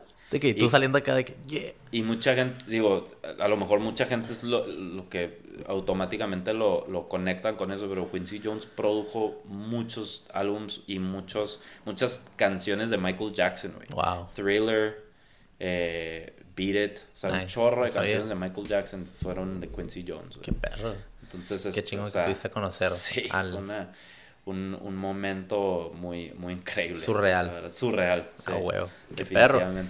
Y la otra era, tú tocando batería tanto tiempo, eh, pues ya sé, a, a los guitarristas obviamente les salen callos los dedos cuando aprietas mucho las, las, las cuerdas y pues ya se, se te empieza como que a entumir los, los, las, las yemas de los dedos y ya se quedan duras, ¿no? Pero en la batería, ¿qué son? ¿Te, te salen callos en las, en las manos o qué es? Que es algo que normalmente te pasa de tocar tanto batería que a lo mejor puede ser una lesión o, o algo que siempre dices, chale, siempre me, siempre me molesta esto, pero pues sigo tocando porque me Sí. encanta. Ampollas, güey. Y- Ampollas. Y, hasta la fecha me siguen saliendo, ¿eh? No creas, o sea... Ampollas normalmente ando- en los sí, pulgares. Sí, en los pulgares, en, lo- en los dedos. Yo tengo una tendencia, eh, no sé por qué, hubo un rato que se me quitó, se me ha regresado, como que va y viene. Eh, tengo una tendencia de, de agarrar las baquetas fuertes, no por nervios, pero por como ansiedad a que... Se Yo sudo mucho, yo sudo muchísimo, entonces ansiedad a que se me resbale. Simón. Entonces, naturalmente las agarro más fuertes y me empiezan a salir ampollas. Me meto trancazos en las orillas, ahí tengo cicatrices por todas las manos. Simón. Pues que estoy tocando rápido y en eso le pego un trancazo al platillo y, y termino sangrando y- o al tambor, a la orilla del tambor. Entonces es, es algo que neta me pasa cada fin de semana. Tengo mini ampollas así nuevas y no que, o sea, no es, no por más que, digo, al guitarrista se le, se le acostumbran los dedos, ¿no? Ujú. El baterista no, güey. El baterista le salen ampollas porque entre más fuerte tocas, pues es, es una, sí, es una fricción que tus manos pues no, no acostumbran a hacerlo tan seguido, ¿no? Claro. Entonces, sí, es algo, es algo que me sigue pasando hasta la fecha después de tantos años de, de hacerlo. No, está, está cabrón, pues porque cada, cada, pues cada pasión pues tiene su, su recompensa y también tiene su, su toll, ¿no? sí. quieras, quieras o no, de que, pero que, qué increíbles historias que, que nos pudiste pues comentar y, contar el día de hoy. La neta, muchas gracias por venir otra vez y creo que llegamos eh, como dos horas, dos ah, horas y un minuto. Ni se sintió. Pero creo que después del bathroom break va a ser como una hora cincuenta y ocho por ahí. Pero la neta, eh, qué, qué chingo que pudiste contar tu historia tan única y, y tan, tan apasionado en, en la música y donde a lo mejor tu familia pues era cada, cada carrera en, en, en, tus hermanos, tus hermanas, tu mamá, tu papá eran como que muy ordinarios, tú pudiste salir de ese caparazón y como dices tú, la oveja negra, pero al mismo tiempo tu creatividad te ayudó a impulsarte a eso. Y como Quincy Jones dijo, pues nadie, no dejes que nadie te limite tu creatividad, hasta más hambre te dio a hacer lo que realmente te apasiona.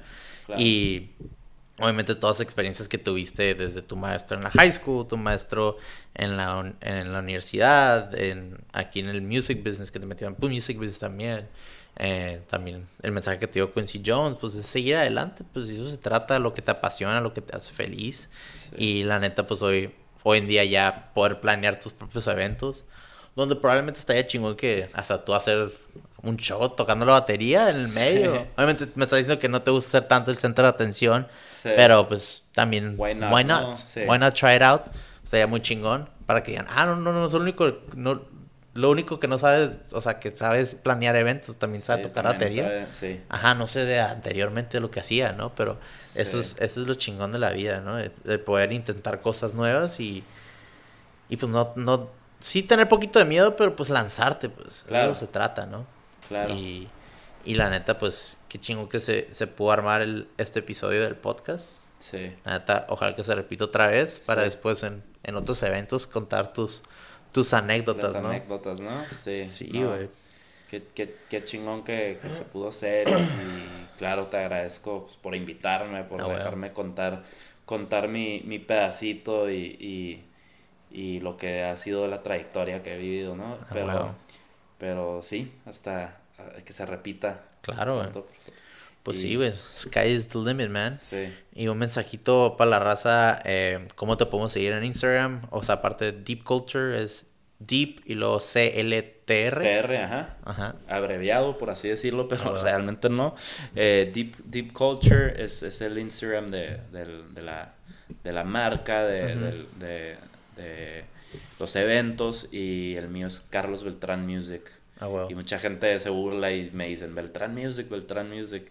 Pero es, lo chingón es que se ha vuelto en un como, pues ya la gente me conoce como el Beltrán Music, es ah, Carlos Beltrán Music, ya, ¿no? Ah, Entonces ese es, el Instagram, ese es donde más subo mi, mi, mi vida, mi, mi carrera, mi, mi todo, o sea, hasta los eventos los comparto en mi propio Instagram. sí, ahí la gente que quiera checar obviamente tu trayectoria, también vi unas fotillos que a lo mejor podemos tocar después en, en otro, en otro episodio que estuviste con el con el Tapi Quintero y que estuviste con Jaso. Sí. Que otra, que estuviste ahí tocando con ellos, creo que abriste, tocas en el foro con ellos. Sí, sí, sí. Qué chingón. Y pues de eso, se trata, o sea, estar networking, conociendo a gente y conectando. Y pues, de hecho, de conectar a tanta gente, pudiste conectar con, pues, el, el de, con, que está con Keyline, ¿no? Y claro. Entonces de eso se trata. Mucha gente dice, güey, ¿cómo juntaste a esa persona al podcast? Le mandé mensaje, güey. Sí, o de que lo conocí en un par y, o lo conocí de que, pues nomás cotorreando con gente, se conecta a la gente.